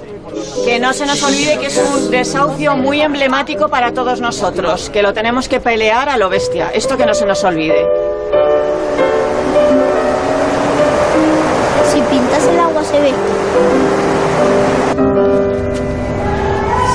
Lo que yo me pregunto que, que la puerta que pongan tiene que ser fuerte para quitarla, ¿no? Bueno, es muy impresionante, muy actual. Habla de los desahucios. Y yo, claro, la, la primera duda que tengo, ¿son, son, son actores y actrices o no? No, claro, son las voces de, Son sobre todos, de, de Dolores e Isabel, que son las protagonistas de este documental, dirigido por Alberto García e Irene Yagüe, y que nos cuenta pues una realidad social eh, pues cruda y dura, que es como la de los desahucios, ¿no? Allá por 2008 estallaba Ujú. la la crisis y en muchos barrios y ciudades, sobre todo en las zonas más humildes de las ciudades, pues se veían abocadas a una situación, a situaciones verdaderamente complejas, ¿no? Esto habla de cómo, pues digamos, los fondos de inversión internacionales, digamos, llegaron a España porque vieron la oportunidad. Los fondos buitre. Los fondos buitre vieron la oportunidad, los ayuntamientos pusieron en venta por las enormes, la enorme deuda que tenía, pues muchas de las de las propiedades inmobiliarias que tenían y, y muchos de esos eran pisos sociales en los que había gente muy humilde que por diferentes razones pues se vieron abo- abocadas a empezaron a recibir cartas. Este, este es el caso de Dolores Isabel no empezaron a recibir cartas del ayuntamiento que le que le, mm, que, le, que le implicaban pues que tenía que abandonar la casa donde estaba viviendo. Por a lo mejor pues, pues dos meses sin pagar sus facturas y demás no esto es un documental eh, de, de puro cine directo, ¿no? O sea, Sí. estuvieron trabajando dura- durante bastantes años en- con la situación de, de diferentes colectivos y personas que se veían afectadas por este problema y conocieron a Dolores e Isabel, unas personas cautivadoras, con mucho sentido del humor, dos mujeres visto, luchadoras que sí. se vieron en la situación compleja de tener que abandonar sus casas y decidieron levantarse y luchar, ¿no? Con las armas que tenían, ¿sabes? ¿Quién dirige este? Pues son dos, eh, dos, dos, eh, dos directores, es Alberto García Ah, sí, e Irene sí. Yagüe. Sí. Y, mm, Y, y, y la película es, es, pues eso, es cruda. También tiene mucho sentido del humor y habla Hemos de visto que la- las chinches son nuestras y las Sí, sí, cucarachas. exacto. Dos mujeres, pues eso, luchadoras también. Aparte de estas dos protagonistas, también una parte del documental donde eh, ellas necesitaban buscar ayuda y entonces eh, recurrieron a, a Claro. los colectivos y, y a lo- digamos el activismo que se, que se vive en ese momento y que se sigue viviendo y se y formaron parte de pues de eso de levantarse entendían que era la manera de contrarrestar la situación completamente injusta que se estaba viviendo es un documental pues eso que que habla de dos mujeres eh, humildes que son unas peleonas y que defienden sus derechos y tienen una fuerza es- enorme Esa voz que dice España abre la boca, o sea, es, es también muy Sí, bueno, esto- esto es cine social. Esto es cine social, cine directo, te plantas con la cámara, estás con ellos, vives el día a O día sea, la- y vas la- filmando lo La que cámara, ves. claro, no puede molestar para no interrumpir, efectivamente. Sí, tiene pues- que ser un menos observador y, y ellos, pues eso, es un cine de denuncia y donde, pues eso, hay tres personajes claves que de- demuestra un poco o nos habla de las grietas y de las heridas de nuestra propia sociedad a través de la experiencia cruda y dolorosa de, de Dolores e Isabel, que además de, pues de ser pues unas luchadoras que sufren contra algo realmente complicado, pero también son gente que demuestra un sentido de humor, de- del humor increíble y que son unas peleonas eh, muy notables, ¿no? La grita, un gran título, ¿eh? con esa metáfora tan, tan intensa. ¿Qué más? Bueno, este es cine social, pero también hay mucho cine político y esta es una aproximación, como decía, de cine directo, pero ahora nos vamos de España a, a Austria a conocer un personaje llamado Kurt Waldheim. Sie können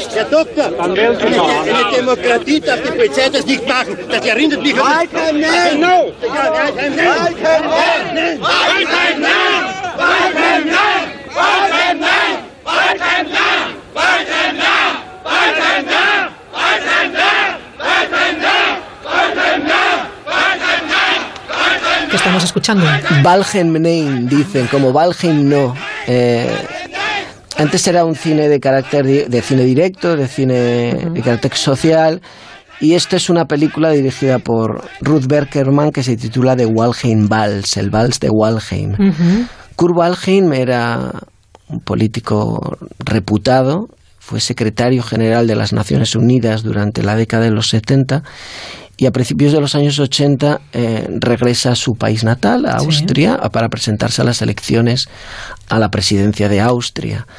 Eh, aparentemente es un personaje que llega con muchísimo prestigio después de, digamos, presidir un organismo tan importante como la Secretaría General de las Naciones Unidas, pero a lo largo de, la, de su campaña electoral se destapa el pasado que él no quería que se destapase, que era que, que había formado, pues había sido un miembro nazi, había sido un miembro muy activo del Tercer Reich, responsable de deportaciones de miles de judíos ¿no? a campos de concentración y demás. Eh, esto produjo, produjo una convulsión absoluta en, en, en la sociedad austríaca y todo en medio de unas elecciones electo- en, en un, en un Sí, proceso electoral. electoral, sí. Entonces lo que oíamos era Walheim Nein, era, era un grito habitual que decían Walheim no. Entonces esta película lo que habla, bueno, Ruth Beckerman, esto se desarrolla a principios de los años 80, es una peli en la que ella durante esa época estuvo grabando todo este material en las, en las, en las jornadas Muy periodístico, electorales. ¿no? Esto. Sí, tiene un valor de archivo muy importante y ella recupera y con el paso del tiempo eh, la película adquiere un valor mucho mayor, ¿no? Porque, porque la memoria eh, adquiere un, un valor importante. La perspectiva del tiempo nos ayuda a analizar con, con, con más frialdad, digamos, eh, lo que ocurrió en ese momento. ¿no? La película está llena de contradicciones y más allá de lo anecdótico que nos pueda parecer conocer a un personaje así, ¿no? Y cómo vemos que, que la película se va desarrollando cuando nosotros vemos a un personaje que a todas luces y de manera objetiva tiene un pasado súper reprochable y condenable, ves cómo van evolucionando las- la- el proceso electoral y cómo al final incluso llega a ganar las elecciones, ¿no? Que ahora desde la perspectiva del tiempo pues nos sorprende, pero, Claro, no con pero no es un caso tan aislado, ¿no? Habla esta película un poco de lo que es pues casi la posverdad, también este concepto tan actual sí. como hay ahora que que digamos que prepondera o pone por delante cuestiones de más relacionadas con las emociones y con la subjetividad que con, que con la propia objetividad, ¿no? Que con el hecho en sí. Que con el hecho en sí. Entonces, eh, esta persona trataba de, de alguna manera, normalizar su pasado, decir que, que fue una cosa circunstancial, que el hecho histórico y el contexto histórico lo obligó a ocu- ocupar un, un papel en ese momento. Pero- y como- no fue culpa mía, ¿no? Claro, era O más sea, se exime de esa responsabilidad. era como más un una, producto de los acontecimientos más que, que una Eso es- responsabilidad eso es- personal. Eso es muy de eh, lo de. eh, yo seguía el- la cadena de mando, ¿no? Efectivamente. Claro, y, y de alguna manera esta película, en la figura de este personaje, también representa una sociedad, ¿no? La sociedad austriaca que siempre fue, vive con ese, digamos, estigma de haber sido de alguna manera colaboradora con el Tercer Reich. Y, y de alguna manera esa sociedad también quiere olvidar ese pasado, ¿no? Quiere de alguna manera redimirse de ese pasado.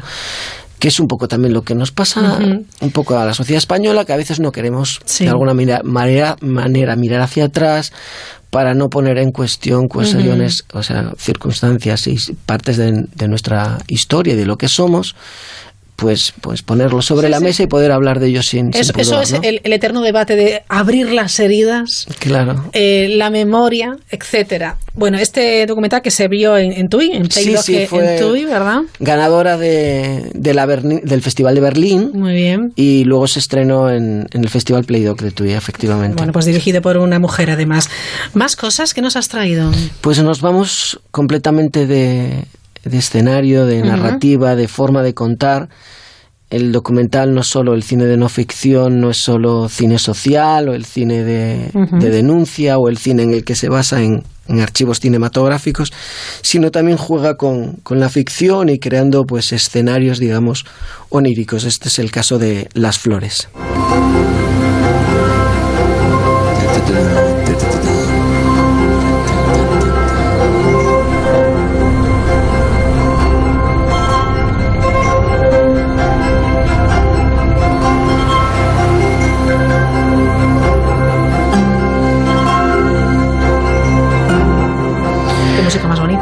Sí, es una música hermosa. A mí me recuerda un poco a, a- a las estaciones de Vivaldi, ¿no? Y tiene un poco que ver, no las estaciones, a una de las estaciones de Vivaldi. Y tiene mucho que ver, ¿no? Porque esta película que cabalga entre la poética, la- una narrativa poética y casi próxima a, a, a la ficción, el documental, digamos el cine experimental, nos plantea un escenario hipotético, ¿no? De una especie de futuro post-apocalíptico en el que en un escenario real como que como el que es este que habla de las Islas Azores, del archipiélago Ajá. de las Azores, estamos en el medio del Océano Atlántico y el autor plantea la posibilidad de que ocurriese un desastre natural en el que la flor más popular, pero sin embargo no endémica de las Azores, que es la hortensia, se apodera de las islas y obliga a los habitantes de las islas a desalojarlas porque es como una epidemia, una plaga. una plaga Sí. de hortensias. Yo no sé si has estado en las Azores, yo tuve la suerte de visitar San Yo Miguel. no, lo tengo pendiente. Y efectivamente las hortensias están por todas partes. Son las hortensias Ajá. lilas que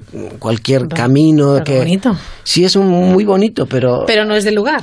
no es del lugar, pero llevan ya tiempo allí y eh, y es una especie endémica. Entonces el autor plantea esta idea, digamos ficcionada y crea un escenario como de ficción en el que estas flores, estas hortensias se hacen con el se hacen con la isla y obligan al desalojo de la población, entonces llega como un equipo militar que son prácticamente los únicos habitantes de una isla, ¿no? Entonces es la contradicción entre algo tan hermoso como una hortensia Claro.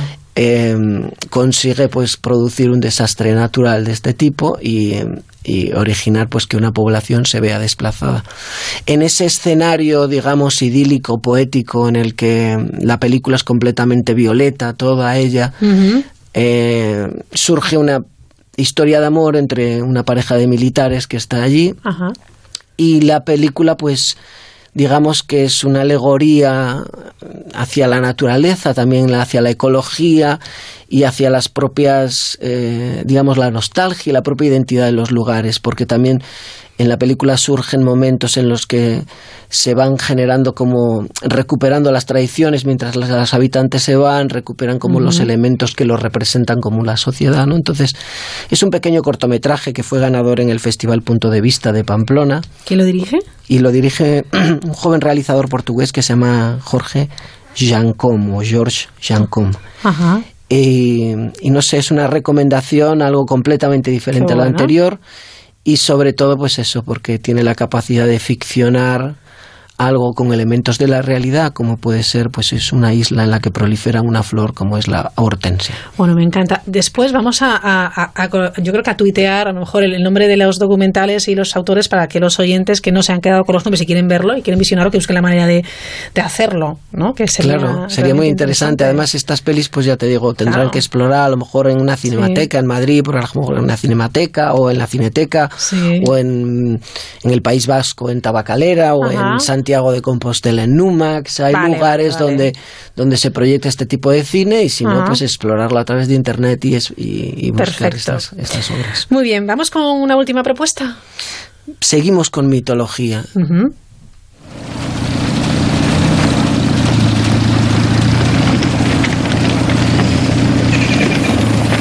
Acá todo, ¿viste? En el campo casi toda la gente sabe curar algo.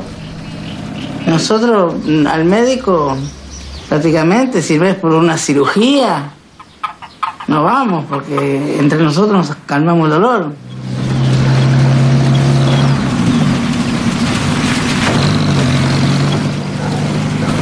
No, los doctores no creen. ¿Qué le van a curar? Si eso es un espanto. Nunca curaron a nadie los médicos de espanto. Acá hay uno que cura. Medio cerca. Este hombre viene mucha gente a curarse, ¿sí? Pero debe ser, deben ser casos serios realmente, para recurrir a él ya creo que es como un último recurso. No, de acá no. Toda gente de afuera, amplios conocidos. No, entre nosotros nos calmamos el dolor. Claro, es misterioso, ¿no? O Sí, sea, sí. hablan de, de un personaje, Sí. de un lugar también, ¿no? O sea, es una peli en la que el suspense, la mitología, el esoterismo está presente, ¿no? Nos vamos a un pueblo remoto de Argentina en la que los habitantes, habitantes excéntricos, nos hablan de eh, de que ellos no, no acuden a los médicos tradicionales, la medicina que todos conocemos, y que todos se lo cuidan por con medicina tradicional, que ellos mismos pues buscan sus propios remedios caseros Sí. y tal, excepto una enfermedad que se llama el espanto. Ajá. El espanto es como... Ah, cuando dicen, solo cura el espanto. Exacto. El- no, que curamos todos excepto el excepto espanto. el espanto, sí, el sí, espanto solo ocurre a una persona, que es esta persona que vive a las afueras de ese pueblo, es un anciano que es el único que tiene capacidad de curar el espanto. El espanto es como una especie de locura transitoria, una especie de, digamos, enfermedad mental o una especie, digamos, de posesión, a lo mejor. Entonces, esta película juega con el misterio. El título de la película es El Espanto. eh, fue ganadora en el Festival Docs Barcelona, dirigida por, es argentina, por Pablo Apalo y Martín Benchinol, que también mm, nos genera dudas si se trata de una ficción o de un documental, ¿no? Porque porque son personajes también, pues eso, ciertamente excéntricos, mucho sentido del humor en la película también, pero nos genera como todo el suspense en torno a una ambulancia que se centra en este pueblo lejano, en las afueras de, en un pueblo lejano a las afueras eh, de, de Buenos Aires, en, en Argentina, y que, y que de alguna manera, pues eso, explora la mitología y, la, y las circunstancias de un pueblo que se, es absolutamente autosuficiente en, el- en las cuestiones de sus tratamientos sanitarios, excepto esta misteriosa enfermedad que afecta a mujeres especialmente y que se llama el espanto. Suena casi un poco mal de ojo, mal de hoyo nuestro. Sí, aquí tenemos mucho, mucho de espanto y mucha mitología y mucha de curandero sí, sí. y este tipo de cosas. Película curiosa que también a mí me genera un poco de contradicciones eh, en el sentido de que a veces me da la sensación de que no ridiculiza, pero casi a los personajes que salen. ¿no? Porque son como personajes muy rurales Ya. y de alguna manera toda esta cosa del... del- Parece que en, en ocasiones se mofa un poco entonces de, de estas personas. Sí, bueno, no, quizás ellos no, no lo, No lo pretendían, así, pero, pero a ti es lo que te ha. a mí es lo que me ha, mi contradicción con respecto a esta película es esa, ¿no? Que, de alguna manera es muy importante en el cine, sobre todo y cuando tratas de cine lo real, respetar al personaje que estás retratando. ¿no? Y no digo que no lo hayan respetado, pero esta película sí que llega, hay momentos en los que me genera cierta contradicción en torno a si no ridiculizamos o, o- o manequi- manequizamos un Sí. poco a los, a los personajes. Bueno, pues eh, hoy hemos visto La Grieta, hemos propuesto también de. ¿Cómo se dice? Walheim Wald. Walheim Waltz. El vals de Walheim. Efectivamente, las flores y el espanto. Eh, la próxima semana seguimos, invitamos a los oyentes a seguir explorando estos y otros, eh, eh, bueno, pues películas y cortos de cine documental, que es muy interesante. Te esperamos la próxima semana, Ángel. Muchísimas gracias, nos vemos la próxima semana. Perfecto.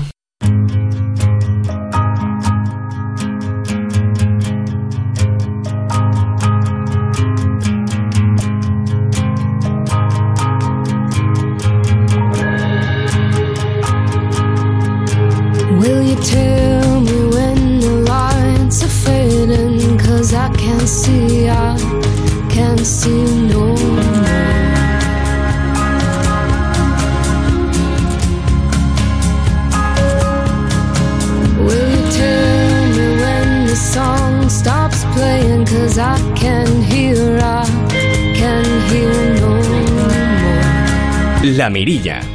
Onda Cero.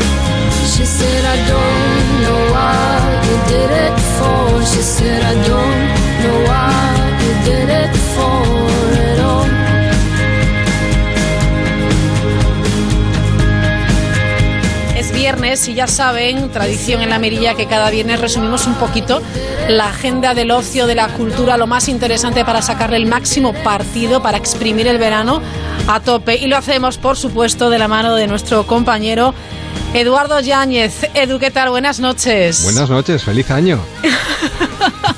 Pues mira, sí, porque hablamos de año en año. Esto es terrible. ¿eh? Algún día tendremos que hacer un encuentro, Edu. Sí, yo descorcharía una botella de champán Hombre, amigo. y ya directamente brindaría contigo comiéndonos unas uvas. ¿Qué te parece? Me parece genial, me parece genial. Esta conexión San Sebastián-Vigo me parece fascinante. Claro, claro, pues mira, incluso nos vamos a poner en situación, ¿eh? si, si me lo permites. Claro, venga. Nochevieja, venga, las campanadas. Toma ya. ¿eh? Y sitúate, estamos en Granada, en la localidad de Bérchules. Se celebra eh, la Nochevieja este fin de semana después del apagón de 1994 y se viene celebrando verano tras verano. Se han repartido 16.000 docenas de uvas de la suerte naturales y de gomina y 3.000 kilos de polvorones. ¿Cómo te quedas? 3 y 4 de agosto, Laura Puche, es que no tiene desperdicio esta mujer, me encanta todos los años hablar con ella. Escúchala. Pues mira, este año lo hemos preparado, pues por la mañana es lo de todos los años. Y luego tenemos un pasacalles de bailarinas mozárabes. Eh, la gente pide mucho las brasileñas. Yo, prefi- yo, mira, yo soy alicantina, pero prefiero traerlo de la tierra. Y si en la tierra, antes de Granada, lo que habían eran eh, bailarinas mozárabes, pues eso es lo que yo he traído. Tenemos la plaza de la iglesia, que también he contratado un cañón de nieve artificial, y lo que hacemos es que sobre las 11 de la noche ya nos subimos, le hacemos el reconocimiento a los portales de Belén, le hacemos el reconocimiento a los pregoneros, y luego, pues, eh, a las 12, pues se dan las campanadas, se comen las uvas, y ya luego, pues todo el mundo a bailar el Feliz Navidad, y ya pues la gente pues se va meneando para la plaza de arriba y la plaza de abajo. Plaza para arriba, plaza para abajo. ¿Qué te parece? Me Esto, encanta. esto en pleno mes de agosto, porque Me claro, esto hay que encanta. decirlo. 3 y 4 de agosto. Impresionante. Hombre, con esas bailarinas mozárabes, es que es lo más. ¿Para qué vamos a traer de fuera si tenemos en casa? Hombre, Hombre, pues favor, efectivamente, me tiene mucha razón Laura Puche. Bueno, eh, nos trasladamos a Peñíscola, si te parece, Muy buscamos bien. la costa, porque Peñíscola inaugura el mes de agosto con la vigésimo tercera edición del Festival de Música Antigua y Barroca, con un piro musical que reúne a más de 150.000 personas, del 1 al 11 de agosto, Castillo del Papaluna, todo en el Castillo Templario y en la Playa Norte. Leona, bueno, la verdad es que el marco es incomparable. Hombre. Leonardo Marqués es director artístico del festival y nos recuerda que podemos ver este fin de semana. El día 3 de agosto tendremos a la Capella de Ministres, un grupo valenciano que ya lleva 31 años de trayectoria y que es un referente indiscutible en la interpretación de la música antigua y barroca. Y además este año, eh, si, si es un, un, clásico de la programación de nuestro festival, este año está más justificada su presencia ya que han sido los ganadores del pri- primer premio internacional de música eh, del que para entendernos un poco es como los Grammys dentro del, del- de, la, de la música antigua, 480. 480. Eh, nos presentarán un programa que lleva por título Claro Oscuro, Luces y Sombras del Barroco Español, y actuarán acompañados de la soprano Delia Agunder, que está en un momento inmejorable de su carrera. Yo, como puedes comprobar, Raquel, el verano es impresionante porque hay cantidad de cosas y yo diría que cada una mejor, porque ahora nos vamos directamente, si te parece, hasta la Unión. Porque la Unión celebra el que posiblemente sea el festival flamenco más importante del mundo. Espera, la unión, claro, yo estaba pensando en el grupo, pero No, no, no, no, no, no, no, no, no, no, no. Flamenquito. Claro. Las minas. Las El minas cante de las minas. Exactamente. Por supuesto. Medalla de oro al mérito en las bellas. Hombre, la Unión también está muy bien. ¿eh? También, también. Del 1 al 11 de agosto, el antiguo mercado público de esta localidad se convierte en el centro neurálgico de un festival que acogerá a Miguel Ortega, Diana Navarro. Bueno, hay muchos artistas, pero eh, eh, para el alcalde lo importante también es acercar el cante a la calle. Y eso es lo que hacen todas las tardes. Le escuchamos. el cante en la calle. Nosotros todas las tardes en la Plaza Joaquín Costa, frente a nuestro mercado público, esa catedral del cante, eh, realizamos actividades, realizamos desde actuaciones de cante, de baile, guitarra, trobo, percusión y también eh, este año actuará la, una coral que viene del Bierzo este año eh, el Festival Internacional del Cante de las Minas buscando hermanamiento entre las cuencas mineras. Eh, hay un hermanamiento entre el Bierzo y esta sierra minera la sierra de, minera de Cartagena y el Uneo y donde van a actuar con una coral donde vamos a poder disfrutar del folclore y esa fusión del folclore de la zona de Castilla y León con, con la nuestra. Bueno, pues hermanando. Esto en la Unión. Ya que estamos cerquita, nos podíamos acercar hasta Málaga. Si te. ¿te gusta disfrazarte? Va, no creas, ¿eh? No, no, mucho. No mucho, no mucho. Mm. Porque esto va de disfraces. Claro. eh, Pero me voy a Málaga igual, ¿eh? Ah, no, no, a Málaga te tienes que ir de todas, todas, porque vamos a hablar del Canela Party 2018. Ajá. 2, 3, 4 de agosto, con tigres, leones, los punsetes. Bueno, esto es algo mm, que Álvaro Fernández explica muy bien. Escucha esto. eh, donde hacemos la fiesta de disfraces para niños y mascotas. Y estamos en el Auditorio Playa Virginia, que es un sitio genial, al lado de la playa y al lado de los chiringuitos. Así que la gente podrá eh, ver los conciertos y luego pues tomarse ahí unos pescaditos, donde eh, aparte de tener bandazas sobre el escenario, pues tenemos eh, el valor añadido o digamos la esencia del Canela, que es que todo el mundo viene disfrazado, tanto las bandas como el público. Entonces, esto pues convierte el festival en un lugar en el que desde el minuto uno todo el mundo interactúa, todo el mundo se ríe, eh, comenta, se hace fotos entre ellos, es decir, ahí está el acierto del Canela, que tú llegas y ya estás riéndote, haciéndote fotos con la gente, viendo cómo la gente se lo ocurra, porque además no es ponerse una peluca y ya. O sea, lo guay es que la gente hace verdaderos rituales de, de semanas, incluso meses, para preparar el disfraz y luego incluso performance allí al, al llegar. ¿Qué te parece? Me parece Eh, fantástico. Yo te iba a decir, no soy ni niño ni mascota, ya no me puedo disfrazar, pero no, No, porque no, al final se disfraza todo el mundo. Todo el mundo, todo el mundo. Pero eso es un certamen muy curioso porque, como Álvaro muy bien dice todos los años, es un Sí. festival al que los músicos, los grupos, van a ver al público. ¿Qué me dices? Ah, claro, bueno, claro, hay los espectáculo claro. encima del escenario y, y- y Claro, al es otro que- lado, ¿no? Es, que imagínate, eh, vamos, es impresionante. Bueno, ya que estamos hablando desde San Sebastián, en San Sebastián hay dos alternativas que yo te quiero proponer. Una es la quincena musical, que hoy además tiene a un grupo emblemático como la Fura del Sau sobre el escenario, con el Oratorio de la Creación. La compañía catalana presenta en el Cursal esta particular versión de la creación de Haydn. Y además, para Patrick Alfaya, su director, ha sido algo que para algunos no ha sido muy entendido, pero él lo tenía muy claro. Mira, escúchale. Que hay gente que me dice, bueno, pero es que esto de representar un concierto, vamos a ver, es un oratorio y en su momento muchos de los oratorios se representaban. Quiero decir, vamos a ver, evidentemente no con el despliegue que puede hacer la Fura, pero Haydn eh, parece que en Londres eh, se interesa por los oratorios de Händel, que Händel ya estaba muerto, y, pero ves, aún se estaban haciendo muchos de sus oratorios y en algunos de ellos se hacían cierta representación, ¿no? Con lo cual creo que no estamos cometiendo ningún sacrilegio, o la Fura no está cometiendo ningún sacrilegio. Yo creo que además es una, bueno, la Fura siempre tiene un sello de, de- de calidad y bueno, pues, pues creo que la gente disfrutará. Hombre, incluyendo piscinas, iPads, es eh, la música clásica llevada al momento actual. Y muy cerquita del Cursal, en el Teatro Victoria Eugenia, vuelve un, bueno, un clásico. Lola Herrera, casi 40 años después, pone sobre el escenario... con Mario, no me digas Casi más. nada, casi nada. Lola Herrera además dio vida entonces a Carmen Sotillo y ahora, 40 años después, recupera este personaje. No las tenía todas consigo, escúchala. Bueno, pues realmente eh, eh, mm, Carmen Sotillo es una mujer. Hemos decidido, yo he tenido muchos, muchos, mm, muchos pudores de hacer un personaje con mi edad que era mm, pues la- muchísimo más joven, era, era de la edad de cuando yo empecé a hacerlo. Pero en, en el teatro, en el cine es más exigente. El teatro, la distancia y la composición de los personajes es completamente distinta. Y entonces se, se puede uno permitir. Yo no quería permitírmelo, esa es la verdad.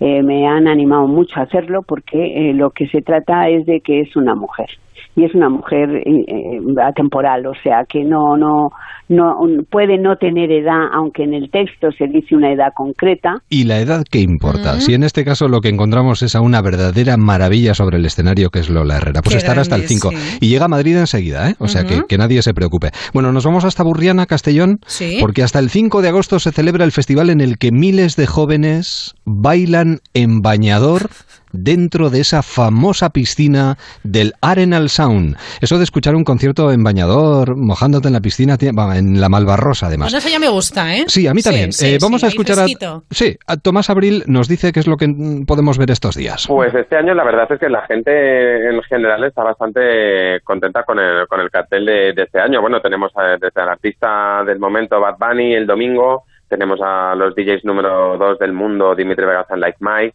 eh, tenemos a Jetline, a James Bloom, eh, y bueno, y sin dejar de lado, por supuesto, a, a los artistas nacionales que, que muchos de ellos vienen a presentar sus nuevos, nuevo- nuevos materiales, nuevos discos, como Dorian, eh, eh, Carlos Sarnes, tenemos a, a Maldita Nerea, eh, tenemos a La Casa Azul, tenemos a Alfred García de Mm. Operación Triunfo. Y no estarás pensando, bueno, ya vamos, que va, que va, es que todavía queda más. Nos vamos a Santander. Venga, va, y además con buena música. Sí. Con la música de Izal. El festival, el Santander Music, cumple 10 años en esta edición del 2018. A ver, vamos a situarnos. Península de la Magdalena, entre dos playas. Ni más ni menos, un gran escenario y allí es donde está Gustavo Navedo que nos cuenta qué es lo que podemos ver este fin de semana. Eh, una noche en la que vamos a tener a mucho público que, quizás no conocía el festival porque va a estar muy relacionada con la cultura hip hop, con las actuaciones de KCO y sobre todo de Zetangana, que es uno de los artistas que han colocado un poco de hip hop en, un estilo, digamos, más comercial con su último disco. Y, y también destacaría el, el- el otro artista eh, latinoamericano que tenemos, que es eh, Camilo Lara, el, el creador del Instituto Mexicano del Sonido, que va a cerrar una noche redonda con una electrónica muy tropical, que es la que produce. Y luego la noche del sábado, yo creo que las actuaciones centrales van a ser eh, La Moda, la maravillosa orquesta del alcohol, que está ahora en un, en un momento muy bueno con su último disco. Y como no, Izal, que yo creo que va a traer a, a muchísimos seguidores a la campa. Pues fíjate tú, y ya que estamos en la península de la Magdalena, yo no me movería de Santander. A mí No, es que no, Santa- claro, te encanta, ¿no? Me gusta mucho. Y encima ya sabes que hay una, un festival, el Festival Internacional de Santander de Música Clásica, que es una verdadera maravilla. Y ya que estamos aquí en Santander, pues Jaime Martín, que es su director, nos recuerda para él uno de los eventos más importantes de este festival. Pues mira, tengo que destacar de una manera especial los dos conciertos que ofrecerá la London Symphony Orchestra. London Symphony con su nuevo director titular, eh, Sir Simon Rattle. Simon Rattle durante más de 15 años ha sido el director titular de la Orquesta Filarmónica de Berlín y este es su primer año eh, a cargo de la Orquesta Sinfónica de Londres. Y estos dos conciertos son una celebración de este nuevo de este nuevo grupo de artistas que van a empezar una, una vida que la verdad es que yo creo que es unos son es una combinación yo creo que una de las más interesantes que hay hoy en día en el mundo de la, de la música sinfónica Bueno, yo creo que comenzábamos celebrando la Nochevieja y la verdad es que celebramos cantidad de acontecimientos. Otro más. Venga. Nos acercamos a Mérida. Bueno, es que estamos hablando del 64 Festival Internacional de Teatro Clásico Sí. de Mérida, que llega a su Ecuador con una Lolita, que, vamos, leía los comentarios esta mañana, que desata el volcán de Fedra en el anfiteatro de Mérida. Jesús Timarro es el director de este festival. y esta semana tenemos el estreno de Fedra con Lolita Flores y con un actor vasco, con Eneco Sagardui, que ganó el Goya por Andía y que estará hasta el próximo domingo y continuaremos la semana que viene con Las Amazonas que estarán Loles León, Olivia Molina, Silvia Bascal, Más Iglesias, un reparto muy amplio de 18 actores. Continuaremos con la comedia del fantasma y cerraremos el ciclo a finales de agosto con Hipólito. Todo espectáculos de temática grecolatina, grecorromana en el Teatro Romano de Mérida y luego también tenemos extensiones por distintos teatros de la geografía extremeña, en Regina, en Medellín, en Caparra, en la ciudad romana de Caparra, al norte de Cáceres. Es decir, que hay un atractivo de espectáculos eh, teatrales de temática grecolatina, grecorromana y además tenemos exposiciones en el Museo Nacional de Arte Romano, pasacalles, espectáculos familiares, cuentaclásicos, es decir, una programación muy amplia, muy diversa y muy variada que sobre todo tiene eh, su puntal de referencia en el Teatro Romano de Mérida. En esas ruinas donde uno puede pasar, mm, bueno, los momentos menos calurosos del día disfrutando de un espectáculo. Nos queda tiempo para una cosita Venga, más. la última, Edu. Segunda fiesta Corral Cervantes en la Cuesta de Moyano, en pleno centro de Madrid, hasta el 26 de agosto. Más de 180 representaciones con 16 espectáculos distintos. El espacio es una, bueno, verdadera, co- un verdadero corral de comedias. Rodrigo Arribas es el responsable de todo esto. Luego los viernes y los sábados, a esta franja de las diez y media, incluimos un, un gamberrísimo espectáculo que se llama Viaje al Parnaso Talent Show, que es de la supuesta lucha a través de, un planteamiento de talent show moderno de autores como Lope, como Tirso, para, llegar al Parnaso, que era el, triunfo de los poetas. Y sábados y domingos incluimos como, pues, en, en términos de guinda, eh, un espacio de teatro más familiar, a las cuatro y media los sábados y a las doce los domingos, que lo hacemos con el libro andante, inspirado en el Quijote, que es una propuesta que ha tenido una mención especial del jurado en el Festival de Almagro y que en esta vocación de, de generar pues el caldo de cultivo necesario para aquellos que serán los, los espectadores de, de 20 años pues puedan eh, instrumentalizar este gusto viendo pues espectáculos como este que es una auténtica es una auténtica delicia ¿Qué te parece? Pues una auténtica delicia. Como decía No te Cervantes, me moriré de viejo y no acabaré de comprender al animal bípedo que llaman hombre. Cada individuo es una variedad de su especie. Oye, qué bien te sientan las madrugadas, ¿eh? Sí, ¿qué le vamos a hacer? a las 4 de la mañana, ¿eh? No está nada mal para, para escucharte, desde luego, déjame Te que te espero. cuente, que es una auténtica maravilla. Edu, mil gracias. La próxima semana, el próximo viernes más. Aquí estaré. Un bico grande. Un bico, buen fin de semana. Adiós, igualmente. Adiós. Farewell to for Ed is dead.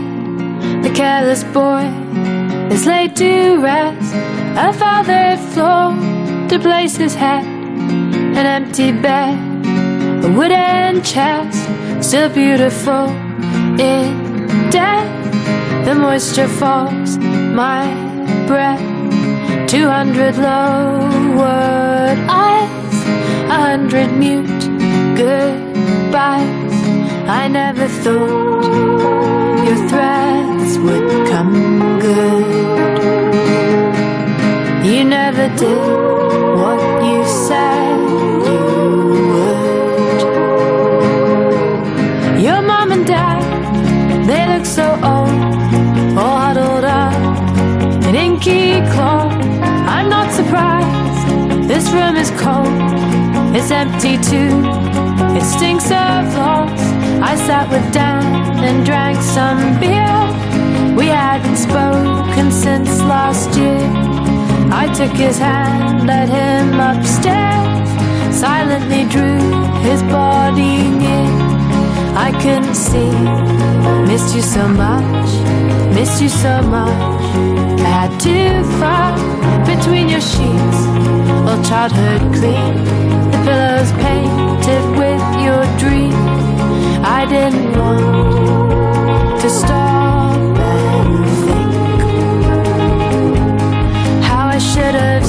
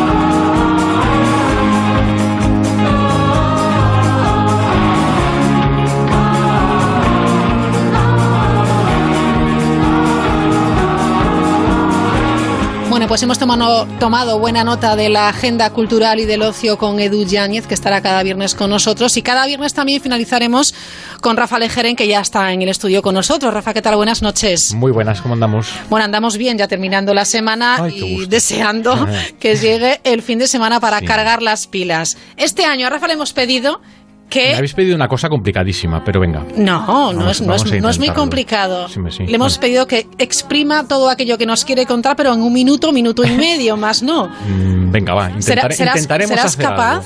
Eh, bueno, es un buen propósito. Bueno, es un reto. Vamos a intentarlo. Vamos con él. Venga, va. Asómate a la mirilla en Onda Cero. Y, y entonces Raquel me dice, escribe algo para la radio que dure solo un minuto y luego pues ponemos una canción. Puede estar muy bien, añade. Un minuto y una canción y con eso cerramos la semana. Dudé, claro. Un minuto es muy poco tiempo. No da para casi nada. Aunque también es verdad que un minuto es todo el tiempo del mundo. A veces hasta sobra. Sobra un minuto para soñar monumentos y en menos tiempo se han declarado guerras. En un minuto cualquiera pu- puede iluminarse el destello de un poema o cruzarse una mirada. En menos de un minuto alguien puede perderse una buena fotografía desde la ventana. En un minuto se han firmado contratos vitalicios y en un mal guiño me he ido para no volver jamás. En un minuto, la vida en un minuto. Yo puedo hacerlo todo, puedo destrozarlo todo. Así que le dije, venga Raquel, lo haré. Escribiré un minuto con cuidado. Será este minuto mi premio y será mi condena. Y será este minuto también el placer de saberme cronometrado. Es que no hay nada mejor que imaginar. La física es un placer. Y es que no hay nada mejor que formular. De escuchar y oír a la vez. El ángulo formado.